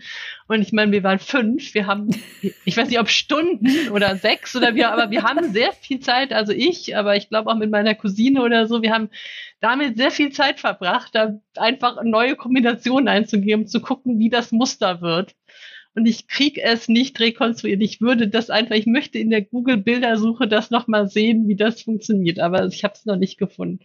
Ähm, das heißt, wir hatten diesen Computer, der war noch monochrom. Ähm, und äh, ich weiß, dass ich darauf ein Spiel gespielt habe, wo man als äh, Spielfigur ein Haar gesteuert hat und das war halt alles wirklich noch mit Buchstaben und irgendwelchen kruden Symbolen, wo man den, die Monster hatten auch Buchstaben und da musste man die einfach. Also nicht ein Haar wie ein, ein Haar auf dem Kopf, sondern ein, ein Nein, Buchstaben. es war ein, ein Buchstabe H und dann konnte man, glaube ich, auch mit den Cursor-Tasten, weil es gab ja noch keine Maus, ähm, konnte man das steuern und dann mit Blöcken, glaube ich, die Monster dann platt machen oder sowas. Ach, sowas gab's und bisschen später, das muss dann so ja, vielleicht schon 89, 90 gewesen sein, gab es dann dieses 3D-Tetris. Ah, das lief auch bei meinem Vater auf dem Rechner. Ich weiß nicht mehr, wie das hieß, wo man so einen Blick hatte in so eine Box rein und dann kamen da so Blöcke, die man da so reinschubsen konnte und wie bei Tetris musste man das quasi voll machen. Ähm, das war also schon quasi als 3D-Optik gemacht und wir hatten, glaube ich, noch Summer California Games oder Summer Games auf diesem Rechner von meinem Vater. Also irgendwas von den beiden. Also so ein Sportspiel, wo man wesentlich links, rechts, links, rechts, links, rechts oder irgendwas drücken musste, um Skateboard zu fahren oder keine Ahnung, was man machen musste. Aber ähm, das sind so die ersten, woran ich mich erinnere auf diesem Rechner. Und dann habe ich als nächstes halt einen Gameboy gekriegt. Das war so das, das nächste das war dann, glaube ich, relativ nah wirklich daran, dass der Game Boy entschieden ist. Also ja. da war ich, glaube ich, Early Adopter. Ähm, das haben meine Eltern noch irgendwie akzeptiert, dass ich das gerne haben wollte. Ähm, ich hatte Tetris natürlich, weil das kam ja, glaube ich, mit. Das, das war ja immer dabei. Das war dabei. Ich hatte das äh, erste Super Mario World. Ähm, Super Mario Land hieß das, Land, ich. genau. Ja. Das erste Mario Land. Ich hatte auch das zweite, habe ich mir, glaube ich, ausgeliehen von einer Freundin irgendwann. Und dann hatte ich, ähm, ich hatte ein Schachspiel, weil ich irgendwie intellektuell sein wollte oder sowas oder was Sinnvolles kaufen wollte. Ich weiß es nicht genau. Du warst viel vernünftiger ähm, als ich, ja. Nee, ja, nee. Dann hatte ich daran, daran, das weiß ich, dass du das auch hattest, weil, das, weil ich dachte immer, das wäre super weird und keiner kennt das, das Bugs Bunny Spiel. Ja, das hatte ich auch das super war, da musste man mal, da musste man den anderen ausweichen, immer mit irgendwelche, durch irgendwelche Rohre und äh, Aufzüge und so weiter, dann äh, quasi von einer Tür zur anderen kommen. Das war auch super. Das ist auch eines der Spiele, das ich durchgespielt habe, glaube ich. Das hatte einen ganz guten Speichermechanismus. Ja. Weil es zu jedem Level einen Code gab, weil das Problem ja. beim Gameboy war ja, bei dem ersten zumindest, ähm, und bei den ersten Spielen, dass du nicht speichern konntest. Ja. Das heißt, man musste Super Mario Land durchspielen. Und das ist der Grund, warum ich das erste Mal Super Mario Land durchgespielt habe mit 16. Weil nee. die äh, Spielzeit, ich weiß es nicht, beträgt. Ich, ich google es jetzt mal. Ich möchte das bitte wissen. Ähm, die ist erstaunlich kurz, glaube ja, ich. Die ist ne? also die ist so aus, heute, ja. Weil heute geht man ja davon aus, dass man irgendwie 20 Stunden an einem Spiel mindestens zu tun hat oder so, oder mindestens 10. Das wird beim Super Mario Land deutlich kürzer sein. Es kam einem nur irre lange vor. Es kam einem super lange vor. Ja, also für heutige Gamer-Innen, äh, ihr werdet euch kaputt lachen. Die Spielzeit von Super Mario Land ist zwei Stunden. Wenn ihr jetzt fragt, warum hast du das nie durchgespielt? Der Grund war ganz einfach. Ähm, ich, wir hatten tatsächlich erst einen, einen eigenen Computer zu Hause stehen, da war ich schon Teenager. Und das war auch kein, kein, kein ähm, Windows-Rechner, das war auch kein Amiga oder Atari oder irgendwas. Das war es war eigentlich, das hatte nur, ich, ich muss wirklich mal irgendwann rausfinden, was das war. Das hatte ein ganz seltsames Betriebssystem. Ähm, man konnte im Prinzip nur ähm, Text schreiben, aber auch nur ganz grob mit kaum irgendwelchen Formatierungsmöglichkeiten. Ähm, es hatte ein Malprogramm, was ich toll fand. Ähm, da habe ich mir ähm, pixelige Schilder für mein Zimmer gemalt. Also wirklich, man konnte nur mit Grau malen schwarz und grau und das auf einem Endlospapierdrucker ausdrucken. Und mehr hatte dieses Ding nicht. Das war's. Und es war auch kein Windows. Ich, ich weiß nicht mehr, was es war. Es, es, war auf jeden Fall sehr, sehr basic. Das hatten wir sehr lange. Und der erste Rechner, den wir hatten, der Windows hatte, war mit Windows 95. Ähm, und da waren wir recht spät dran. Einen Gameboy habe ich relativ schnell bekommen, weil ich zu der Zeit im, recht lange im Krankenhaus lag. Den habe ich dann geschenkt bekommen. Sonst war ich eher auch immer etwas später dran mit sowas, weil der war auch wirklich, das muss man wirklich sagen, für damalige Verhältnisse waren auch die Spiele wirklich teuer, weil ich. Die waren sehr teuer. Ich habe die Box für Super Mario Land irgendwann in der Hand gehabt. Ich meine, es wären 50 oder 60 D-Mark gewesen. Da Ja, kann man ja. gerne mal mit Inflation ausrechnen. Wobei es nicht besser geworden ist. Neue Switch-Spiele kosten heute 60 Mark. Ja, Also Euro. ohne, ne, ähm, und äh, immerhin gibt's dann heute zwischendurch mal Angebote, wo man die billiger bekommen kann. Damals war, du hast die gekriegt oder du musstest warten, bis sie auf dem Flohmarkt aufgetaucht sind, das war's, oder sie ausleihen. Und Super Mario Land zwei Stunden, aber ich durfte nie mehr als eine Stunde am Stück spielen, weil das verdirbt die Augen, das verdirbt die Jugend oder es ist irgendwas dazwischen, weil wenn ich das gespielt habe, war das meistens im Auto und ähm, da war man halt irgendwann da oder mir wurde schlecht. Und vor allem, es gab keine Beleuchtung, liebe Leute. Wenn die Ja, Dämmerung kam, war Schluss mit lustig. Das, Es gab, glaube ich, später solche Lampen, die Ja, du dir genau, da die drauf montieren konntest. Habe ich aber nicht gehabt. Ich weiß nur, dass es die gab. ich hatte so eine Lampe, es hat nicht viel geholfen. Vor allem verbrauchten diese Sachen oder die Batterien gingen leer, weil der Gameboy lief Ja. mit Batterien und das hat Batterien verbraucht. Es ist unglaublich. Und das erste Mal, als ich mich wirklich hingesetzt habe und plus die Level wurden relativ schwer am Schluss, zumindest für eine 8, 9, 10-jährige Person, wie ich es war. Und wenn du drei Leben verloren hast oder zwei, ich weiß es gar nicht mehr, dann, dann war aus. Dann musst du von vorne anfangen. Nix mit speichern. Nein, nein, nein. Und mal die Muße zu haben, das Ding an einem Stück durchzuspielen, ohne zu sterben, hatte ich erst, als ich 16 war. Da habe ich es geschafft. Und da war ich überrascht, wie einfach es war. Aber da habe ich dann natürlich äh, schon schwerere Sachen gespielt. Also das waren die 80er, 90er. Kein, kein Licht und keine Speicherslots. Und da war noch so genau Bugs Bunny, wo man sich dann so Codes aufschreiben konnte. Hatte jedes Level einen Code. Das heißt, man konnte dann einen Code eingeben und dann bei dem Level wieder einsteigen, wo man vorher aufhören musste. Und bei Kirby's Dream Land weiß ich, das war relativ gut durchzuspielen für mich. Und wenn man das dann durchgespielt hat, hat man einen Code bekommen und konnte das nochmal spielen in schwieriger. Aber mein Gameboy hat einen Pixelfehler bekommen irgendwann. Der hat irgendwann so fiese Streifen am Rand und dann konnte ich diesen Code nicht mehr lesen. Das, bis ich dann den, den, die Next Generation Gameboy irgendwann hatte und das war's dann mit äh, Spielcodes. Also das waren so die Hürden, die man zu überwinden hatte. Ich habe auch, ich habe das Bugs Bunny Spiel gespielt, an was ich mich sehr gut, äh, heute weiß ich, dass das Zokoban heißt. Ähm, Zokoban ist, ist, ist, ein Spielprinzip, wo du durch ein Labyrinth gehst und du schiebst Kisten. Ja, ja, ja, ja, ja.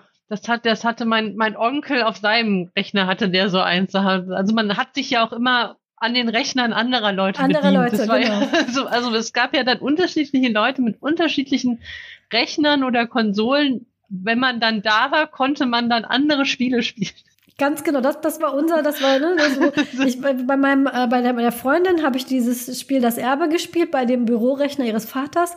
Meine, ähm, meine äh, Großeltern hatten mir für meinen Cousin ein Amiga angeschafft. Darauf haben wir dann solche. Sachen wie The Apprentice und damals habe ich das ganz falsch ausgesprochen, weil ich nicht, das war alles auf Englisch. Ich habe Apprentice, glaube ich, oder Apprentice gesagt, weil ich nicht. Und Rick Dangerous haben wir da gespielt und noch und, und Shufflepack Café und äh, Shufflepack Café. Ja, Das habe ich bei einem anderen Rechner gespielt. Also es gab wirklich, ich erinnere mich noch an die Rechner, an denen ich die einzelnen ja, Spiele ne? gespielt habe. Ich auch. An, an die Geräusche oder wo die gestanden. Shufflepack Café, also Shufflepack ist, äh, man hat so eine, man spielt das auch, ähm, zum Beispiel auf dem Traumschiff sp spielen Leute sowas gerne. Man hat, man hat so einen Puck und den schiebt man auf den Tisch hin und her und das ist in so einer, so ein Ah, bisschen ne? wie in der Star Wars Kantine. Du spielst gegen sehr seltsame Men Menschen genau, und Aliens, die alle eine unterschiedliche Kraft haben. Die eine kann das schweben lassen und der, der, der nächste ist ganz schnell. Und ähm, äh, wenn du verloren hast, dann ist der Pack, äh, Puck-Pack durch so eine Glasscheibe. Dieses Klirr, das war immer, das war der Sound deines Versagens. Dieses Klirr, das war, das war, dann, dann warst du raus. Das habe ich exzessiv gespielt. Und die Freundin, die immer alles hatte, die hatte dann irgendwann Super Nintendo und die hatte davor diese ganz frühen Spielkonsolen, die über VHS tatsächlich gelaufen Okay, sind. das, das hatte ich, äh, da hatte ich gar keine Berührungspunkte mit, glaube ich. Ja. Und ähm, also das, das habe ich dann da gespielt, so Space Invaders auf so einem ganz Proto Amiga Atari Teil, das über eine Videokassette ging, äh, also so richtig frühes Zeug. Und das Super Nintendo, das kam dann, wann kam das Super Nintendo? Also der Game Boy war ja war noch in den 80ern. Ich glaube, dann Ende 80er, Anfang 90er. Ich meine, 91 kam das Super Nintendo raus und das war damals das Ding, was alle zu Weihnachten bekommen haben. 92, 11. April 92. Und ähm, die Freundin hat das bekommen und hat instant das Interesse daran verloren und ich konnte sie dann abkaufen. Ich habe meinen, meinen kleinen Bruder, ähm, der war damals, glaube ich, so alt kann er nicht gewesen sein. Ich habe ihn auf jeden Fall, ähm, der, der, der, der war irgendwie acht oder so, und dann habe ich den so lange belabert, bis er mir sein ta ganzes Taschengeld gegeben hat. Was ich damals aber nicht bedacht habe, ist, dass ich ihn auch damit, dann, dann, dann musste, musste ich ihn auch damit spielen lassen. Das war, das hatte ich so nicht vorhergesehen. ähm, aber das, deswegen hatten wir ein Super Nintendo. Und ähm, da kann ich mich noch daran erinnern, also klar, Super Mario World, ähm, das kam ja da mit. Ja. Zelda ist tatsächlich an mir recht lange vorbeigegangen. Ähm, Street Fighter habe ich mit meinem Bruder gespielt. Ähm, und ähm, das Mickey Maus Spiel und das Mickey Maus Spiel, wo der gezaubert hat. Du, äh, du hattest auch ein Super Nintendo? Nee, ich hatte tatsächlich, also bei mir fing das, ähm, hörte das erstmal mit dem Gameboy auf. Ich überlege gerade, ich hatte auch noch so ein DuckTales-Spiel, das war aber scheiße, da bin ich nie über die ersten paar Meter rausgekommen. Also wirklich, ist auch irre, weil diese Spiele waren, also teilweise auch wirklich schwer. Also ja. das war halt, ja. und du, du bist auch manchmal echt an, also ich glaube, ich hatte auf dem auf irgendeinem Konsole hatte ich nachher auch Prince of Persia und ich bin original nicht über den ersten Screen hinausgekommen. Ja. Ähm, und dann hatte ich, ich weiß gar nicht, ob ich das vielleicht dann auch zurückgegeben habe. Ich habe mir mal von einem äh, Klassenkameraden habe ich mir ähm, A Boy in His Blob ausgeliehen. Ja. Das war so ein Spiel, wo man so ein Blob, also man war ein Junge und hatte so ein Blob. Das hieß der Spiel A Boy in His Blob. Das gibt's übrigens auch als Neuauflage, kann man sich über Steam runterladen. Das ist super niedlich. Das ist toll. Und da, dieser Blob kann halt, wenn man ihn mit unterschiedlichen so Jellybeans, glaube ich, füttert, äh, unterschiedlich farbig, was auf dem Gameboy jetzt nicht so rauskommt, weil der war ja schwarz-weiß, macht der. Also der wird dann zu einem Loch oder zu einer Leiter oder zu einem, weiß ich gar nicht, was der noch alles kann. Und dann muss man halt sich quasi über diesen, diesen Blob durch so eine Welt, also es ist quasi ein Jump and Run, aber mit einem Blob, der einem als Hilfsmittel dient.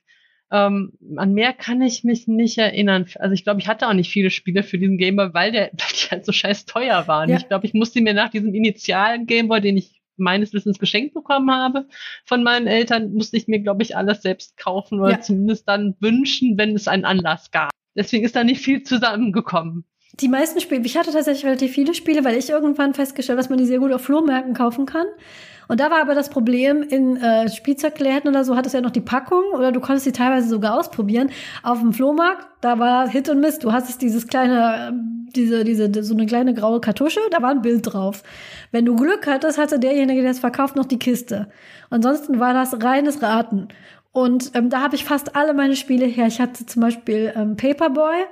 Da schmeißt man einfach nur mit ähm, eine das Zeitung. Ich auf dem Amiga 500. Genau, und das war dann eine Neuauflage für den Gameboy. Interessanterweise kannte ich viele Sachen erst vom Gameboy und dann, wo sie herkam, zum Beispiel Kevin allein zu Hause, habe ich erst auf dem Gameboy gespielt, bevor ich die Filme gesehen habe.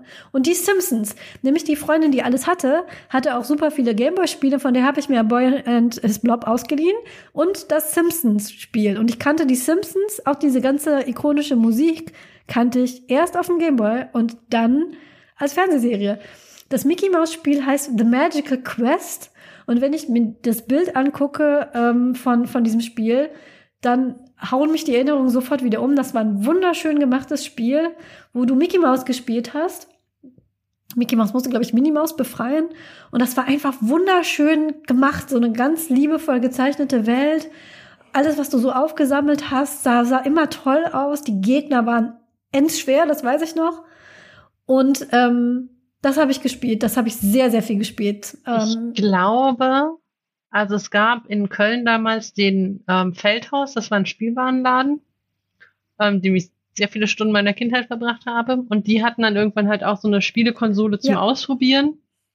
Und ich bin mir unsicher, ob sie das nicht da auch hatten zum Ausprobieren, dass ich da sehr viel Zeit verbracht habe, dieses Spiel zu spielen. Ähm, und meine Mutter mir aber, glaube ich, klar gemacht hat, ja, kannst du knicken, das kriegst du nicht. Und ich erinnere mich, glaube ich, noch so daran, dass dieser Spielzeugvertreter irgendwie noch dachte, meine Mutter wäre noch zu kriegen und meinte, ja, ist ja bald Weihnachten oder sowas. Und ich wusste Nein. aber selber als Kind schon, nee, so kannst du vergessen. Ganz so. Das, das war entweder, entweder geliehen die zirkulierten ja auch in der Klasse, die äh, Super Nintendo-Spiele oder, oder Flohmarkt. Also ich habe viel, viel, viel vom Flohmarkt gekauft und ich habe sehr viel Super Nintendo gespielt. Aber also die Bilder kommen mir bekannt vor und das war wirklich wunderschön. Das also war das toll. war wirklich für damalige Verhältnisse war das grafisch ein, ein Träumchen. Ja, ähm, an ein, ich kann mich an ein ähm, Rennspiel erinnern, ähm, ein Motorradrennspiel und an ein damals dieser Trend mit diesen winzig kleinen ähm, Autos. Und es gab ein Rennspiel mit diesen winzig kleinen Autos. Und das würde ich heute noch spielen, weil man hat diese winzig kleinen Autos auf Alltagsgegenständen gefahren. Die Rennstrecken waren zum Beispiel auf einem Schreibtisch. Und die Hindernisse waren dann Radiergummis. Oder ähm, du hast ein, ähm, ein Motorboot gefahren in einer Badewanne und bist dann um so ähm, um so Gummienten rumgefahren. Und eine Strecke war ein Billardtisch. Du bist einmal um diesen Billardtisch rum, musstest aufpassen, dass du nicht in die Löcher fährst. Das würde ich, äh, wer da, äh, vielleicht gibt es ja auch eine Neuauflage, sagt mir Bescheid. Das würde ich jederzeit wieder spielen, weil ich fand diese Rennstrecken, den Frühstückstisch fand ich immer am besten. Da konnte man nämlich in Honig kleben bleiben und auf Milch ausrutschen und so. Und so Frühstücksflocken standen rum. Das, ähm, das, das fand ich super. Also das würde ich, ich hatte recht viele Super Nintendo-Spiele, weil ich glaube ich echt viel auf Flohmärkten geschaut habe und auch, glaube ich, weil ich erst sehr spät dann die Nachfolgekonsole bekommen habe. Auch wieder gebraucht. Die habe ich einem Nachbarsjungen abgekauft, der sich eine Playstation kaufen wollte. Und ähm, ich habe sehr lange, sehr viel Super Nintendo gespielt. Also da könnte ich ewig weiter auflisten. Aber das sind so die Spiele, die mir am meisten in Erinnerung geblieben sind. Und ähm, ähm, das Malprogramm von Super Mario, kennst du das? Nee. Mario Paint hieß es, glaube ich. Ja, Mario Paint, das kam mit einer Maus und einem Mauspad. Und dann konnte man, das habe ich zu Weihnachten bekommen, und dann konnte man malen und äh, Musik komponieren und, und solche Sachen machen. Ich habe ich hab gepixelt, Stunden um Stunden gepixelt äh, auf dem Fernseher mit, mit Mario Paint. Ähm, das, das weiß ich auch noch sehr gut. Ähm, tatsächlich, wie gesagt, Zelda ähm, ist, weiß ich, ist auch sehr prägend für viele Leute gewesen auf Super Nintendo. Hatte ich gar nicht. Hatte ich gar nicht. Das habe ich später, da kommen wir vielleicht noch zu, aber vielleicht auch nicht, weil das nicht mehr meine Kindheit ist. Ja, genau, das ist, genau. Da hört die Kindheit so langsam schon auf. Genau. Bei mir ging das dann so weiter. Also der Gamer war sehr, sehr lange meine einzige, ist ja noch nicht meine richtige Konsole, aber ja. nennen wir es mal Konsole, Ach, Handheld. Ne, Handheld. Weil die nächste war, glaube ich, wirklich die Wii, die wir dann irgendwann, als ich erwachsen war, gekauft haben. Das war dann wann? 2000, nee, 2008, 2009, so um den Dreh muss das gewesen sein. Dazwischen hatte ich halt einfach PCs. So. Das heißt, also ich hatte einmal diesen Amiga 500, den habe ich dann, glaube ich, ich vermute 1991 zu Weihnachten gekriegt, weil das war, ich weiß, dass ich da in der ähm, im Gymnasium war und da fing das dann an, dass wirklich alle und das da, also eigentlich gab es kaum jemanden, der keinen Rechner zu Hause hatte, weil man ja auch immer denkt, ja, die Jungs hatten die Rechner, nein, wir hatten alle einen zu Hause. Also auch alle Mädchen, die ich so kannte, mit denen ich näher befreundet war, hatten entweder einen, einen Amiga 500 oder einen äh, C64 ähm, zu Hause oder eine hatte halt einfach einen Windows-Rechner, der hatte aber auch Spiele dafür. Die hatte nämlich Lemmings und Pac-Man und damit kann man sehr viel Zeit verbringen, wenn man möchte. Ja, da, da muss man natürlich jetzt die, ne, die, die, die Grenze ziehen. Das ist, kommt natürlich immer darauf an, was die Eltern so für Jobs hatten und wie man genau. generell gestellt war zu Hause. Das, was ganz interessant war, weil ich glaube, es bei uns war es nicht die Finanzen, sondern weil meine Eltern schlicht und ergreifend mit Computer nicht viel anfangen konnten, ähm, hatten wir jetzt keinen. Aber ich glaube, das hat sich sehr ähm, ob man diese Spielsachen hatte oder nicht, das möchte ich auch betonen. Das ist natürlich, äh, wenn man mit solchen Spielsachen aufgewachsen ist, dann hatte man eine schon eine eher privilegierte Kindheit. Das möchte ich auch noch mal hier festhalten. Also wobei meine Eltern mir heute noch erzählen, wie unfassbar teuer dieser Amiga 500 war, den sie mir gebraucht gekauft haben. Also ja. der hat, glaube ich, 800 Mark gekostet. Boah. Ja. Und ja. das war halt, ich habe mir den gewünscht, aber es war wirklich, also meine besten Freundinnen halt in der Schule und auch also fast alle, die ich kannte, weil wir haben ja dann auch Spiele ausgetauscht und sowas. Also das war eigentlich, ähm, das war natürlich schon privilegiert, aber das waren jetzt nicht unbedingt reiche Leute. Also es dann halt auch in Köln-Mühlheim die, die Dreizimmer-Mietswohnung, äh, wo dann so ein Rechner rumstand. Mhm. Ähm, und ich habe dann halt einen Amiga 500 mir auch gewünscht, auch aus strategischen Gründen, weil halt eine meiner besten Freundinnen auch eine hatte. Und dann bot sich das halt an, dass man dann Spiele leihen und kopieren konnte. Daran musste man ja auch denken weil wir haben kein einziges Spiel neu gekauft. Ich kann mich nicht, ich weiß nicht, wo diese Originalspiele gewesen sind. Ich habe sie nie gesehen. Nicht für Amiga 500, nicht für C64. Niemand, den ich damals kannte, hatte irgendein Originalspiel. Na, also für, natürlich für Gameboy und so weiter schon, weil es ging ja nicht anders, aber für Ah. diese Okay, es gab dann die schon. Leute, die, es gab dann die Leute, die aus dem äh, Urlaub wieder kamen und am Ah. Strand dann diese mysteriösen Kartuschen Okay. her hatten, die einen kleinen Schalter an der Seite hatten und auf denen waren tatsächlich dann so ähm, 50, 60 Spiele drauf. ah, okay. Die haben die dann irgendwo da von irgendeiner Bude gekauft und es gab tatsächlich auch gehackte und ähm, äh, gebootleckte Gameboy-Spiele. Aber an die ist man nicht so leicht rangekommen. Ja, und wir hatten halt einfach, das waren normale, ähm, was waren das, sind das die dreieinviertel Zoll Disketten oder Mhm. sowas? Ich weiß nicht mehr genau. Ja, Jedenfalls diese kleinen harten. Und ähm, diese Freundin, die ich hatte, die hatte halt auch ein Kopierprogramm, das hieß, glaube ich, X-Copy. Und damit haben wir dann halt, also der, den ich hatte, der war halt schon gebraucht. Der, der kam auch gleich mit so einem Set an kopierten Spielen. Und äh, dann habe ich mir halt dann von ihr auch noch Spiele äh, besorgt. Also das, so sind wir damals da dran gekommen. Und da hatte ich auch echt viel und kann mich auch an sehr viel erinnern. Also da haben wir viel, der stand nachher bei uns auf dem Speicher. Wir hatten da so einen Dachboden, der so halb ausgebaut war. Und da habe ich sehr viel Zeit dann auf diesem Speicher verbracht und nicht viele Spiele durchgespielt, glaube ich, aber sehr, sehr viel äh, gemacht mit dem Amiga 500. das ist halt die Sache, die ich übersp ähm, übersprungen habe, weil das hatten wir zu Hause nicht. Das habe ich aber bei meiner, wie gesagt, bei meiner Oma viel gespielt, ähm, den, äh, den Amiga, und kann mich da auch an erinnern. Und eben, weil wir das immer nur bei meiner Oma gespielt haben, wo wir nicht so oft waren, weil die in Rheinland-Pfalz gewohnt hat, habe ich aber, ich kann mich sehr gut, wie gesagt, Shufflepark Café ist, ist definitiv eine Kindheitserinnerung. Und die hatte auch, die hatte so ein, ähm, da stand neben dem Computer, stand so eine Box mit äh, be- handbeschrifteten Disketten. Ich habe noch kein Amiga-Spiel in der Originalbox je zu Gesicht bekommen. Das gab's nicht. Es muss eine Person in Deutschland gegeben haben, die das Zeug gekauft und dann unter die, unter die Leute gebracht hat, weil die, diese ganzen Point-and-Click-Aussagen nach später Monkey Island und so habe ich immer entweder in diesen zehn Jahre später Golden Game Boxes für 5 Euro bei Woolworth ge- gekauft. Oder, ähm, oder handbeschriftete Disketten. Aber dieses in der Originalbox ein Spiel für den Amiga, nein, das, das gab's nee, das nicht. gab's nicht. Und äh, also ich erinnere an so, mich an, also Monkey Island hatten wir zum Beispiel auch, aber wir hatten halt diese Scheibe nicht. Also für die Ja. jüngeren Leute oder Leute, die sich nicht so mit Computerspielen auskennen, Monkey Island hatte einen, einen Kopierschutz. Ähm, der sah so aus, dass es zwei drehbare, also mit einer, wie heißen die Dinger, mit so einer Klammer, also in der Mitte mit so einer Klammer verbundenen Scheibe gab und es gab dann irgendeine Stelle in dem Spiel, wo man, glaube ich, einen Namen oder sowas von einem Piraten und irgendwie eine Jahreszahl zusammendrehen musste und dann stand da ein Code drin und den musste man dann eingeben, dann konnte man weiterspielen. Diese besaß ich nicht und ich war auch in meiner ganzen Computerspielwelt, ich war so mittelnerdy immer, also ich war nerdy genug, um das zu machen, aber nicht nerdy genug, um Freunde zu haben, die noch mehr wussten als ich. Und deswegen hätte ich jetzt auch nicht gewusst, wo man diese Drehscheibe herkriegt. Ähm, vielleicht war ich auch noch zu jung. Ich glaube, wenn man ein paar Jahre älter gewesen wäre, dann hätte man sich vielleicht schon mehr geholfen oder so. Ja, das heißt, wir konnten es, glaube ich, nur bis zu der Stelle spielen. Ich bin mir nicht ganz sicher. Ich meine, es ist die Stelle, wo man an dem Schloss von, äh, an dem, an- nicht Schloss, sondern dem Haus von Elaine ist und diese Hunde füttern muss mit dem Schlafmittelfleisch. Spoiler! Spoiler!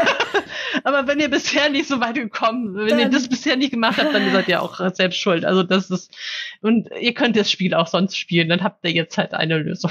ich ich, habe das, jetzt- ich habe also all diese Spiele habe ich erst, weil wir wirklich erst einen, einen Computer hatten, wo man solche Spiele spielen konnte. Da war ich schon Teenager und die habe ich dann in so einer Golden, die Golden Game Box 2.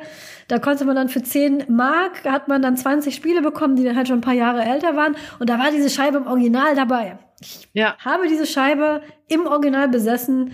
Und äh, das, äh, ich war halt, ich habe dann halt viel später gespielt als alle anderen. Das, das war halt. Ich, also durchgespielt habe ich es dann auch später. Also ich hatte Ja. dann, ich habe auch, ich habe diese Scheibe mittlerweile, also ich muss auch irgendwann mal so eine, so eine Box gekauft haben. Es gibt auch für den zweiten Teil gibt so eine, da muss man, glaube ich, so Gesichter zusammendrehen. genau. Funktioniert genauso. Ähm, wobei dann bei dem, Nee, bei dem zweiten habe ich auch noch zu Hause gewohnt. Also lassen wir es noch gelten als Kindheit und Jugend, weil das noch. ist eines der, das habe ich tatsächlich durchgespielt. Monkey Island 2. und zwar ohne Hilfe, wo ich mir heute nicht klar bin, wie ich das geschafft habe, weil ich habe danach, glaube ich, nie mehr so eine Art Spiel ohne Hilfe durchgespielt. Immer gab es das Internet, da hat man immer gesagt, scheiß drauf, ich gucke jetzt nach. und das war aber bei dem Spiel noch nicht so. Also irgendwie habe ich das alleine geschafft, das durchzuspielen. Und ich habe echt nicht viele Spiele durchgespielt, glaube ich, also in meinem Leben. Also schon einige, aber viele auch nur angefangen. Wenn man damals nicht weitergekommen ist vor dem Internet, dann ja. musste man sich Bücher kaufen. Ja, oder ähm, ausleihen. Oder ausleihen. Ich hatte nämlich, äh, ich, ich, ich hatte ein, ein, ähm, äh, ein Lösungsbuch für Tomb Raider 1. Wir hatten, mein Bruder hatte damals die Playstation und da haben wir Tomb Raider drauf gespielt und das es ist wirklich kein einfaches Spiel. Und da habe ich mir das Lösungsbuch für gekauft und das hatte ich permanent in der Tasche von meinem ähm, Rucksack in der Schule, weil es gab einen Jungen in meiner Stufe, der dieses Spiel auch gespielt hat. Er wollte aber nicht das Buch sich ausleihen, weil das wäre zu einfach gewesen. Er wollte nur bei Bedarf, wenn er feststeckte, wollte er das gucken. Und ich hatte nur für diesen Jungen, hallo Tobias, falls du das hier hörst, hatte ich in meinem Rucksack dieses Heft mit, äh, mit der Komplettlösung und da hat er dann reingeschaut, wenn er, wenn er stecken geblieben ist. Das war damals, das war, also wenn man so ein Lösungsbuch hatte, ähm, ja, da, da konnte man seinen Street Cred in der, in der Stufe mit auf oder, oder abwerten, je nachdem, wo man dann, dann landet. Also Tomb Raider erinnere ich mich insofern, das war ja PlayStation, glaube ich, die erste ja, PlayStation. PlayStation, ja. Weil das hatte mein Cousin, der war damals, muss der so na, 10 oder 11 gewesen sein, glaube ich. Ist 85 geboren. Du wirst das dann besser einschätzen können. Ja, so. Ähm, und Tomb Raider war ja ab zwölf und irgendwie hat er sich dann das gewünscht und zwar waren meine Tante und Onkel waren auch für sowas eigentlich zugänglich. Die haben aber, glaube ich, immer dann gedacht, naja gut, wenn das Kind das gerne möchte, dann darf es das haben. Ich glaube, mein Cousin hatte auch einen Gameboy, weil der hatte, ah, jetzt habe ich den Namen vergessen, auch so ein Spiel, was ich immer sehr anstrengend fand. Ähm, und, äh, und dann habe ich halt nur mal, das Witzige, genau so erzähle ich die Story jetzt, war, Tomb Raider war ja ab zwölf, wenn ich mich ja. richtig erinnere. Und dann hat meine Tante, die wirklich darin nichts am Hut hatte, hat irgendwo angerufen, weiß nicht, bei Sega oder im Spielwarenhandel oder ich weiß nicht wo, hat sie, aber sie hat halt nachgefragt, ob das okay wäre, wenn sie für ihren Sohn das kauft. Der halt noch nicht zwölf war. Und irgendwie haben sie ihr dann versichert, ja, das ist jetzt aus den und den Gründen ab zwölf, aber ne, ist jetzt nicht, dass da jetzt irgendwas besonders Schlimmes passiert. Das ist halt, glaube ich, einfach spannend. Es ist ziemlich spannend, ja. Und dann hat sie, dann hat er es halt gekriegt, was ich auch gut finde, wenn du dann wirklich als Eltern sagst, okay, ich kenne mich zwar nicht aus, aber dann rufe ich halt an und frag mal nach.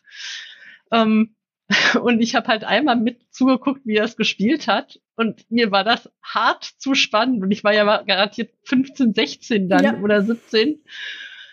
Und ich weiß nur noch diese Szene, wo, wo du dann in irgendwelche Pools springen musst, wo Krokodile drin springen. Ja. Und an der Stelle war ich komplett raus. Ja. Da habe ich gesagt, never ever springe ich in so einen Pool rein, was ja auch schon irre ist, weil heutzutage ist ja auch diese Grafik vollkommen. Die, ja.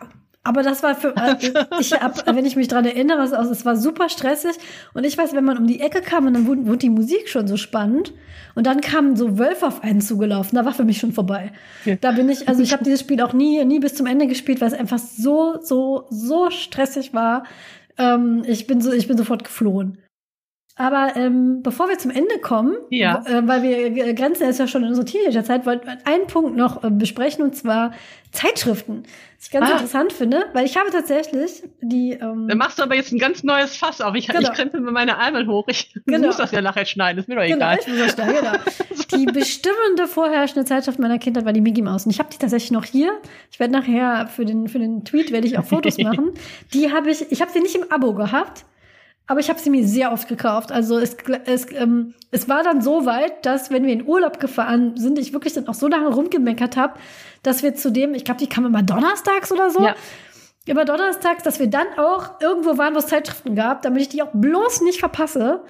Und das war so die, also viele, für viele ist ja so Yps, so das Heft dieser Kindheit. Hab ich gar nicht gehabt. Habe ich zwei, drei äh, von gehabt. Aber auch in der Mickey Mouse gab es Gimmicks, Leute. Und zwar ja, richtig tolle richtig tolle Gimmicks, ähm, mit denen ich auch wirklich viel gespielt habe. Und ähm, das war so die bestimmende, die bestimmende Zeitschrift Mickey Mouse. Also das, ähm, ja genau, also Mickey Mouse habe ich auch, die habe ich mir selbst gekauft, die habe ich mir von meinem Taschengeld gekauft. Ich auch. Ja. Bussi Bär habe ich ja schon erwähnt, das mhm. war halt so, das hat mir früher dann meine Oma gekauft oder so, keine Ahnung. Ja, meine Tante. Bussi Bär, ich weiß nicht, wer das nicht kennt, das ist halt so ein, so ein Bär mit so einem kleinen Hund, genau, so einem kleinen, blauen, kleinen blauen Hund. Hund. Ich glaube, in Ostdeutschland ist es Bummi, glaube ich. Das ist halt einfach so eine Kinderzeitschrift, weil ja. kann, kann die Inhalte kann ich noch nicht mehr wiedergeben. Und dann gab's halt so in der, in meiner Kindheit bis Jugend, das war so ein Zwischending irgendwie, aber das hat sich auch mit, mit Mickey Mouse überschnitten. Das war so die gleiche Zeit. Gab's halt Treff. Das dann gab's nicht. Staffette und dann gab's Tierfreund. Die gab's, ich glaube, alle drei bei uns in der Bücherei. Hab mir die auch immer ausgeliehen oder dann in der Bücherei selber gelesen. Und Treff und Tierfreund hatte ich auch abonniert. Ähm, das waren halt so Kinderzeitschriften. Also wirklich irgendwie Staffette war so ein bisschen jugendlicher, Treff war noch sehr kindlich mit halt so Wissensthemen und ach, weiß ich nicht genau. Die habe ich garantiert auch noch bei meinen Eltern irgendwo im Keller. Da bin ich mal gespannt, ob ich die wiederfinde. Und Tierfreund war halt wirklich mit so Tierthemen. So, und das Treff durfte ich dann irgendwann noch abonnieren und Tierfreund durfte ich dann auch abonnieren. Das habe ich, glaube ich, sehr geschickt eingefädelt, weil ich ja wusste, dass mein Vater als Biologe das gut ah. findet, wenn ich mich für Tiere interessiere. Und das habe ich dann sofort durchgekriegt. Ja, man muss manchmal auch so ein bisschen taktieren. Ne? Das, äh, das ist so. Und Staffette musste ich dann halt in der, in der Bibliothek lesen, aber das war okay. Die fand ich auch am wenigsten gut von den dreien. Und Treff war auch witzig, weil da habe ich tatsächlich zweimal, da gab es auch so Bücherempfehlungen. Also man konnte da, und ich war zweimal, glaube ich, in der Treff mit einem Büchertipp. Ui. ja. Meine erste äh, Veröffentlichung in einem Printmedium. Das war bei mir eine Zeitschrift, an deren Namen ich mich leider nicht erinnern kann. Ich habe irgendwann mal so eine Kinderzeitschrift-Abo geschenkt bekommen. Ich glaube, es war eine, ich glaube, es war, weil ich das, glaube ich, zur Kommunion geschenkt bekommen habe, war es, glaube ich, eine christliche Kinderzeitung. Okay. Und ich kann mich an den Namen von der nicht mehr erinnern. Die hat man auch nur über Abo bekommen. Die hat man im Laden nicht gekriegt. Ich kann mich nicht mehr daran erinnern, aber die hatte auch so, so Kinderthemen. Keine Ahnung, äh, neue, neue Tiere und, und, und eher so ein bisschen äh, beschaulich, bürgerlich, äh, also jetzt keine neuen Spielzeuge, Rezensionen, sondern eher so Kurzgeschichten und sowas und Rätsel. Ähm, und die hat eine Seite mit ähm, mit, mit Bildern, die man einschicken konnte. Und da habe ich zwei Comics gemalt und die sind beide veröffentlicht worden. Da war ich auch sehr stolz drauf, aber ich kann mich leider an den Namen dieser Zeitschrift nicht mehr erinnern. Ich glaube, ich weiß es sogar, aber also den Namen jetzt nicht, aber ich kann sein, dass ich das auch kannte. Die, die war christlich angehaucht, war aber jetzt nicht besonders missionarisch unterwegs, war halt von so einem christlichen Verlag und eher so, so wholesome, pädagogisch wertvoller Kindercontent. Und die hatte ich irgendwie, glaube ich, ein Jahr war dieses Abo, dann haben wir es vergessen zu kündigen und dann hatte ich sie noch ein Jahr. Und ähm, an mehr kann ich mich da leider auch nicht erinnern. Die hatten ein Poster, was ganz schön war, das hatte ich sehr lange beim Bett hängen, aber mehr weiß ich da auch nicht mehr von. Treff, Staffette und was war das dritte? Der Tierfreund. Tierfreund. Sagt mir gar nichts, habe ich, ähm, ich hatte die Mickey Maus sonst sonst nicht. Und die Mickey Mouse habe ich mir dann halt gekauft. Ja. So, das war dann das, was ich mir von meinem Taschengeld gekauft. Irgendwann gab es auch zwischendurch die Minnie Maus. Das war dann die Mickey Mouse für Mädchen. Die habe ich mir auch gekauft. Also mein, mein Taschengeld ging zu einem sehr hohen Anteil, glaube ich, in Zeitschriften damals ja. schon. Lustige Taschenbücher und äh, Mickey Mouse. Ich hab, weiß auch, dass ich irgendwann mal in der Schule so eine, so eine schon mal so aufgeschrieben habe, ob das denn reicht, also wie ich das, um wie viel ich denn am Ende noch übrig habe von meinem Taschengeld, wenn ich mir das immer jede Woche kaufe. Ähm, und ich, da weiß ich auch noch, also die Gimmicks und dann natürlich die Comics. Ähm, ich erinnere mich einmal, da war irgendwelche, wann mussten das, also wahrscheinlich dann 92. Ähm, da gab es dann mal so zum zum Spielen so ganz viele Olympiadespiele. Ja, ja, das weiß ich, das war so, oh, damit habe ich so viel gespielt. Ja, genau. Also es war einfach so ganz blöde kleine Spiele, mit denen dann irgendwas, irgendwas schnipsen oder genau. was weiß ich. Und da habe ich alleine mitgespielt. Die habe ich in meinem Kinderzimmer aufgebaut und habe ich quasi alleine das gemacht. Das ist auch ein bisschen traurig, wenn man drüber nachdenkt. Und es, und es gab so ein Musikbrettspiel, was man so bauen konnte. Ich weiß nur, dass das so kleine Schall... Es, ähm, das Gimmick war eine, ein Radiergummi, der aussah wie eine Schallplatte. Und das Spiel war, das war so. War dann in, in dem Heft wahrscheinlich drin, dann so ein das Spiel, das Spielbrett. Ja war im Heft und die Spielfiguren musste man sich dann zusammenkleben und ausschneiden.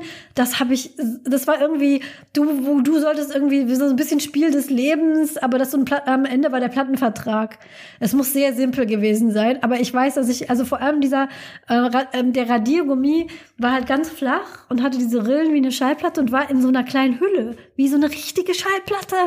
Ich fand das so toll, weil das klein war. Ich, ich war ja so Miniatur, war ja super. Und so, so ein Würfel, kann ich mich erinnern, den ich ganz toll fand. Den hat man eben zusammengebaut, den konnte man auseinanderklappen. Das war das Gimmick und ähm, Nageltattoos. Ich weiß nicht, ob es das heute noch gibt, aber das ist auf so einer Übertragfolie. Du hältst sie auf deine Nägel und rubbelst du die so runter. Äh, und weiß ich auch nicht mehr. Sticker natürlich gab es ganz oft in der Mickey Mouse. Ja, Sticker gab es natürlich oft. Ähm, und was ich dann auch noch, dann hatte ich halt diese Pferdemädchenphase, die ja bei mir sehr kurz war, aber dann auch immer wieder kam, weil ich blöderweise halt lauter Freundinnen hatten, die halt irgendwas mit Pferden gemacht haben. Man kam da aus dieser Clique nicht so gut raus. Das, das war so, Einmal also Pferdemädchen, immer Pferdemädchen. Ich glaube, selbst wenn man schon wusste, das ist nichts, also ich bin mir nicht, also ich hatte dann, hab dann auch die Wendy gekauft und es gab, es gab mindestens drei, glaube ich, von diese Pferde Zeitungen, die auch eigentlich ziemlich doof waren, aber ne, Angela ist raus. Da bin ich, das ist, signalisiert noch mir gerade, sie ist ja. No, nochmal, äh, das ist, wir hatten das Thema schon, und zwar bei ja. ähm, Drei Hasen das für Aschenbrödel. Ah, nochmal, okay. Pferdemädchen ist für mich nicht despektierlich, auch keine Beleidigung. Das nehmen Nö. leider gerade auf Twitter Leute oft als Beleidigung, die für mich nicht. Aber ich war einfach schlicht und ergreifend keins.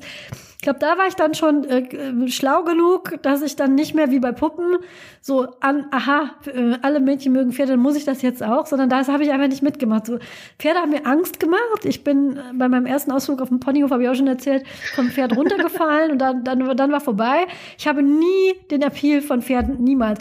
Ich, ich möchte jetzt hier niemandem zu nahe treten, das ist eine reine Geschmacksfrage. Ich wette, der Reitsport und das Pferd an sich ist, ist ein sehr, ein sehr nobles Wesen sehr intelligent und der Reitsport äh, komplex und auf, aufwendig, aber es ist einfach nicht meine Tasse Tee.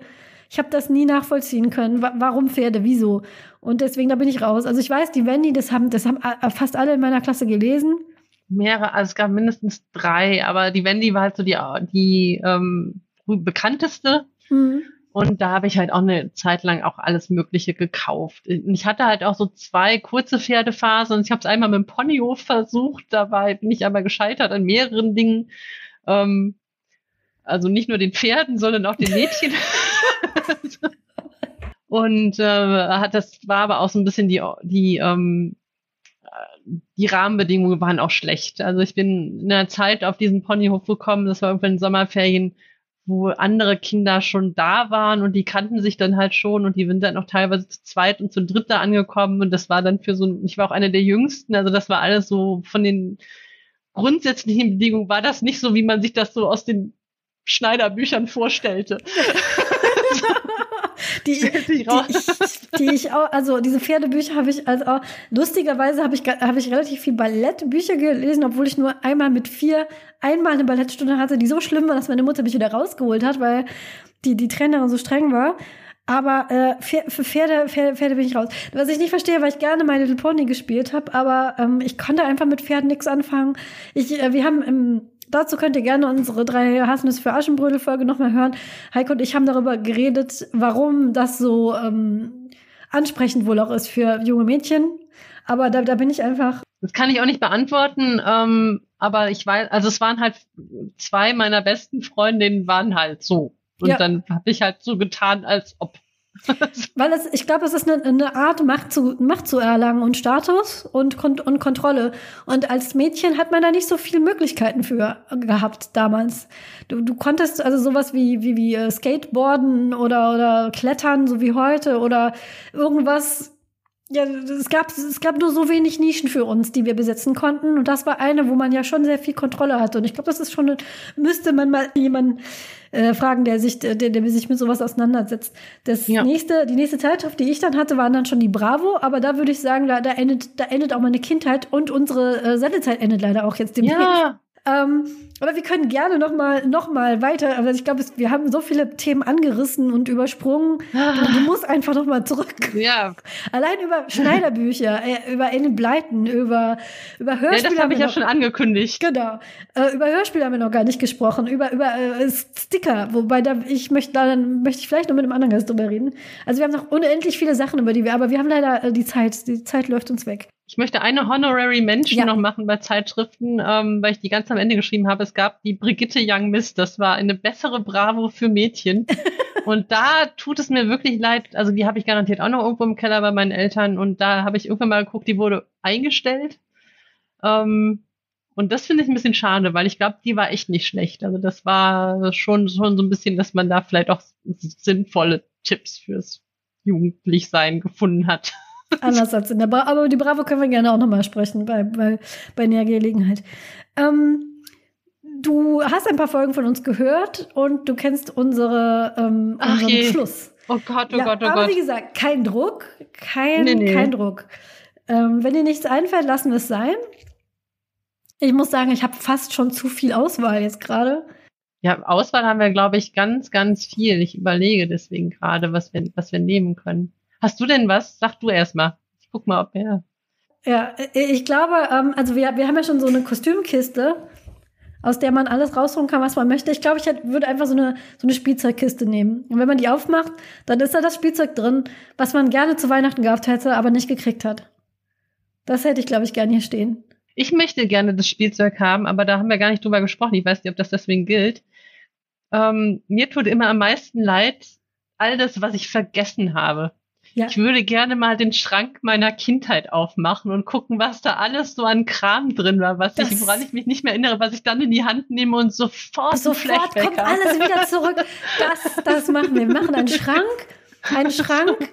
Wenn man den aufmacht, ste steht da das Spielzeug drin. Alles Spielzeug, was man gehabt hat und geliebt hat als Kind und was man aber vergessen hat. Ja. Das steht da drin. Der, der, der, das ist auch ein schöner Folgentitel. Der Schrank der vergessenen Spielzeuge. Das Wunderbar, wunderbar. Anne. Vielen Dank. Das ist eine sehr große Bereicherung hier für uns. Den stellen wir hier an die Wand. Und äh, neben, die, neben die Kostümkiste. Und ich glaube, da freuen sich auch die anderen drüber. Das glaube ich auch. Ich bedanke mich, Anne. Du musst auf jeden Fall noch mal wiederkommen, weil ich glaube, wir haben noch sehr viel, über das wir reden. Ja, du weißt ja, wie das ist. Man muss sich nur fragen. Ich sage eigentlich fast immer ja. Genau. Das ist, das ist das Gute. Und dann reden wir einfach noch mal über unsere Kindheit, die wir eigentlich, also ich glaube, äh, wir wären unschlagbar gewesen, hätten wir diese Kinder zu, entweder Ja. wir wären beste Freundin gewesen oder wir hätten es sofort zerstritten. Ich glaube, jetzt kein, Ja, kein es wäre vielleicht auch beides gewesen, weil ich Ja. habe mich, glaub ich, mit fast allen Freundinnen mindestens einmal zerstritten. Aber das, gehört- das gehört dazu, glaube ich, irgendwie. Ich bedanke mich sehr. Und, Danke ähm, ebenfalls. Ich wünsche allen ähm, ein, ja, entweder einen guten Rutsch oder ein frohes neues Jahr, je nachdem, wann ich es schaffe, diese Folge zu schneiden und zu veröffentlichen. Ich bedanke mich für ein wunderschönes Jahr im Truppenhaus. Wir haben diesen Podcast gelauncht mit keiner Ambition, dass uns überhaupt jemand zuhört, außer unseren Freunden, die wir guilt-trippen, ähm, dass wir mehr als drei Episoden schaffen und dann wieder aufgeben. Aber inzwischen sind es über 20 geworden mit ganz tollen Gästen, wie zum Beispiel auch der Anne. Ähm, ganz viele Gäste, die auch wiederkommen, äh, wiedergekommen sind, wiederkommen wollen. Es war äh, kein einfaches Jahr für viele von uns und dieses Truppenhaus hat mir sehr viel Freude gebracht. Und wir machen jetzt erstmal eine Pause. Aber wir haben schon ganz viele Themen, wie man so schön sagt, in der Pipeline und wollen so ein bisschen auf Halde auch aufnehmen, dass wir ein bisschen Vorrat haben. Gönnen uns deswegen eine kleine Winterpause, sind höchstwahrscheinlich irgendwann zwischen Februar, März, allerspätestens zu unserem einjährigen Jubiläum wieder da und wünschen euch bis dahin eine tolle Zeit. Bleibt alle gesund, hört was Schönes, lest was Schönes, spielt was Schönes und wenn ihr mit uns darüber reden wollt, dann sagt einfach Bescheid und dann könnt ihr hinkommen. Bis dahin, alles Gute und tschüss. Tschüss.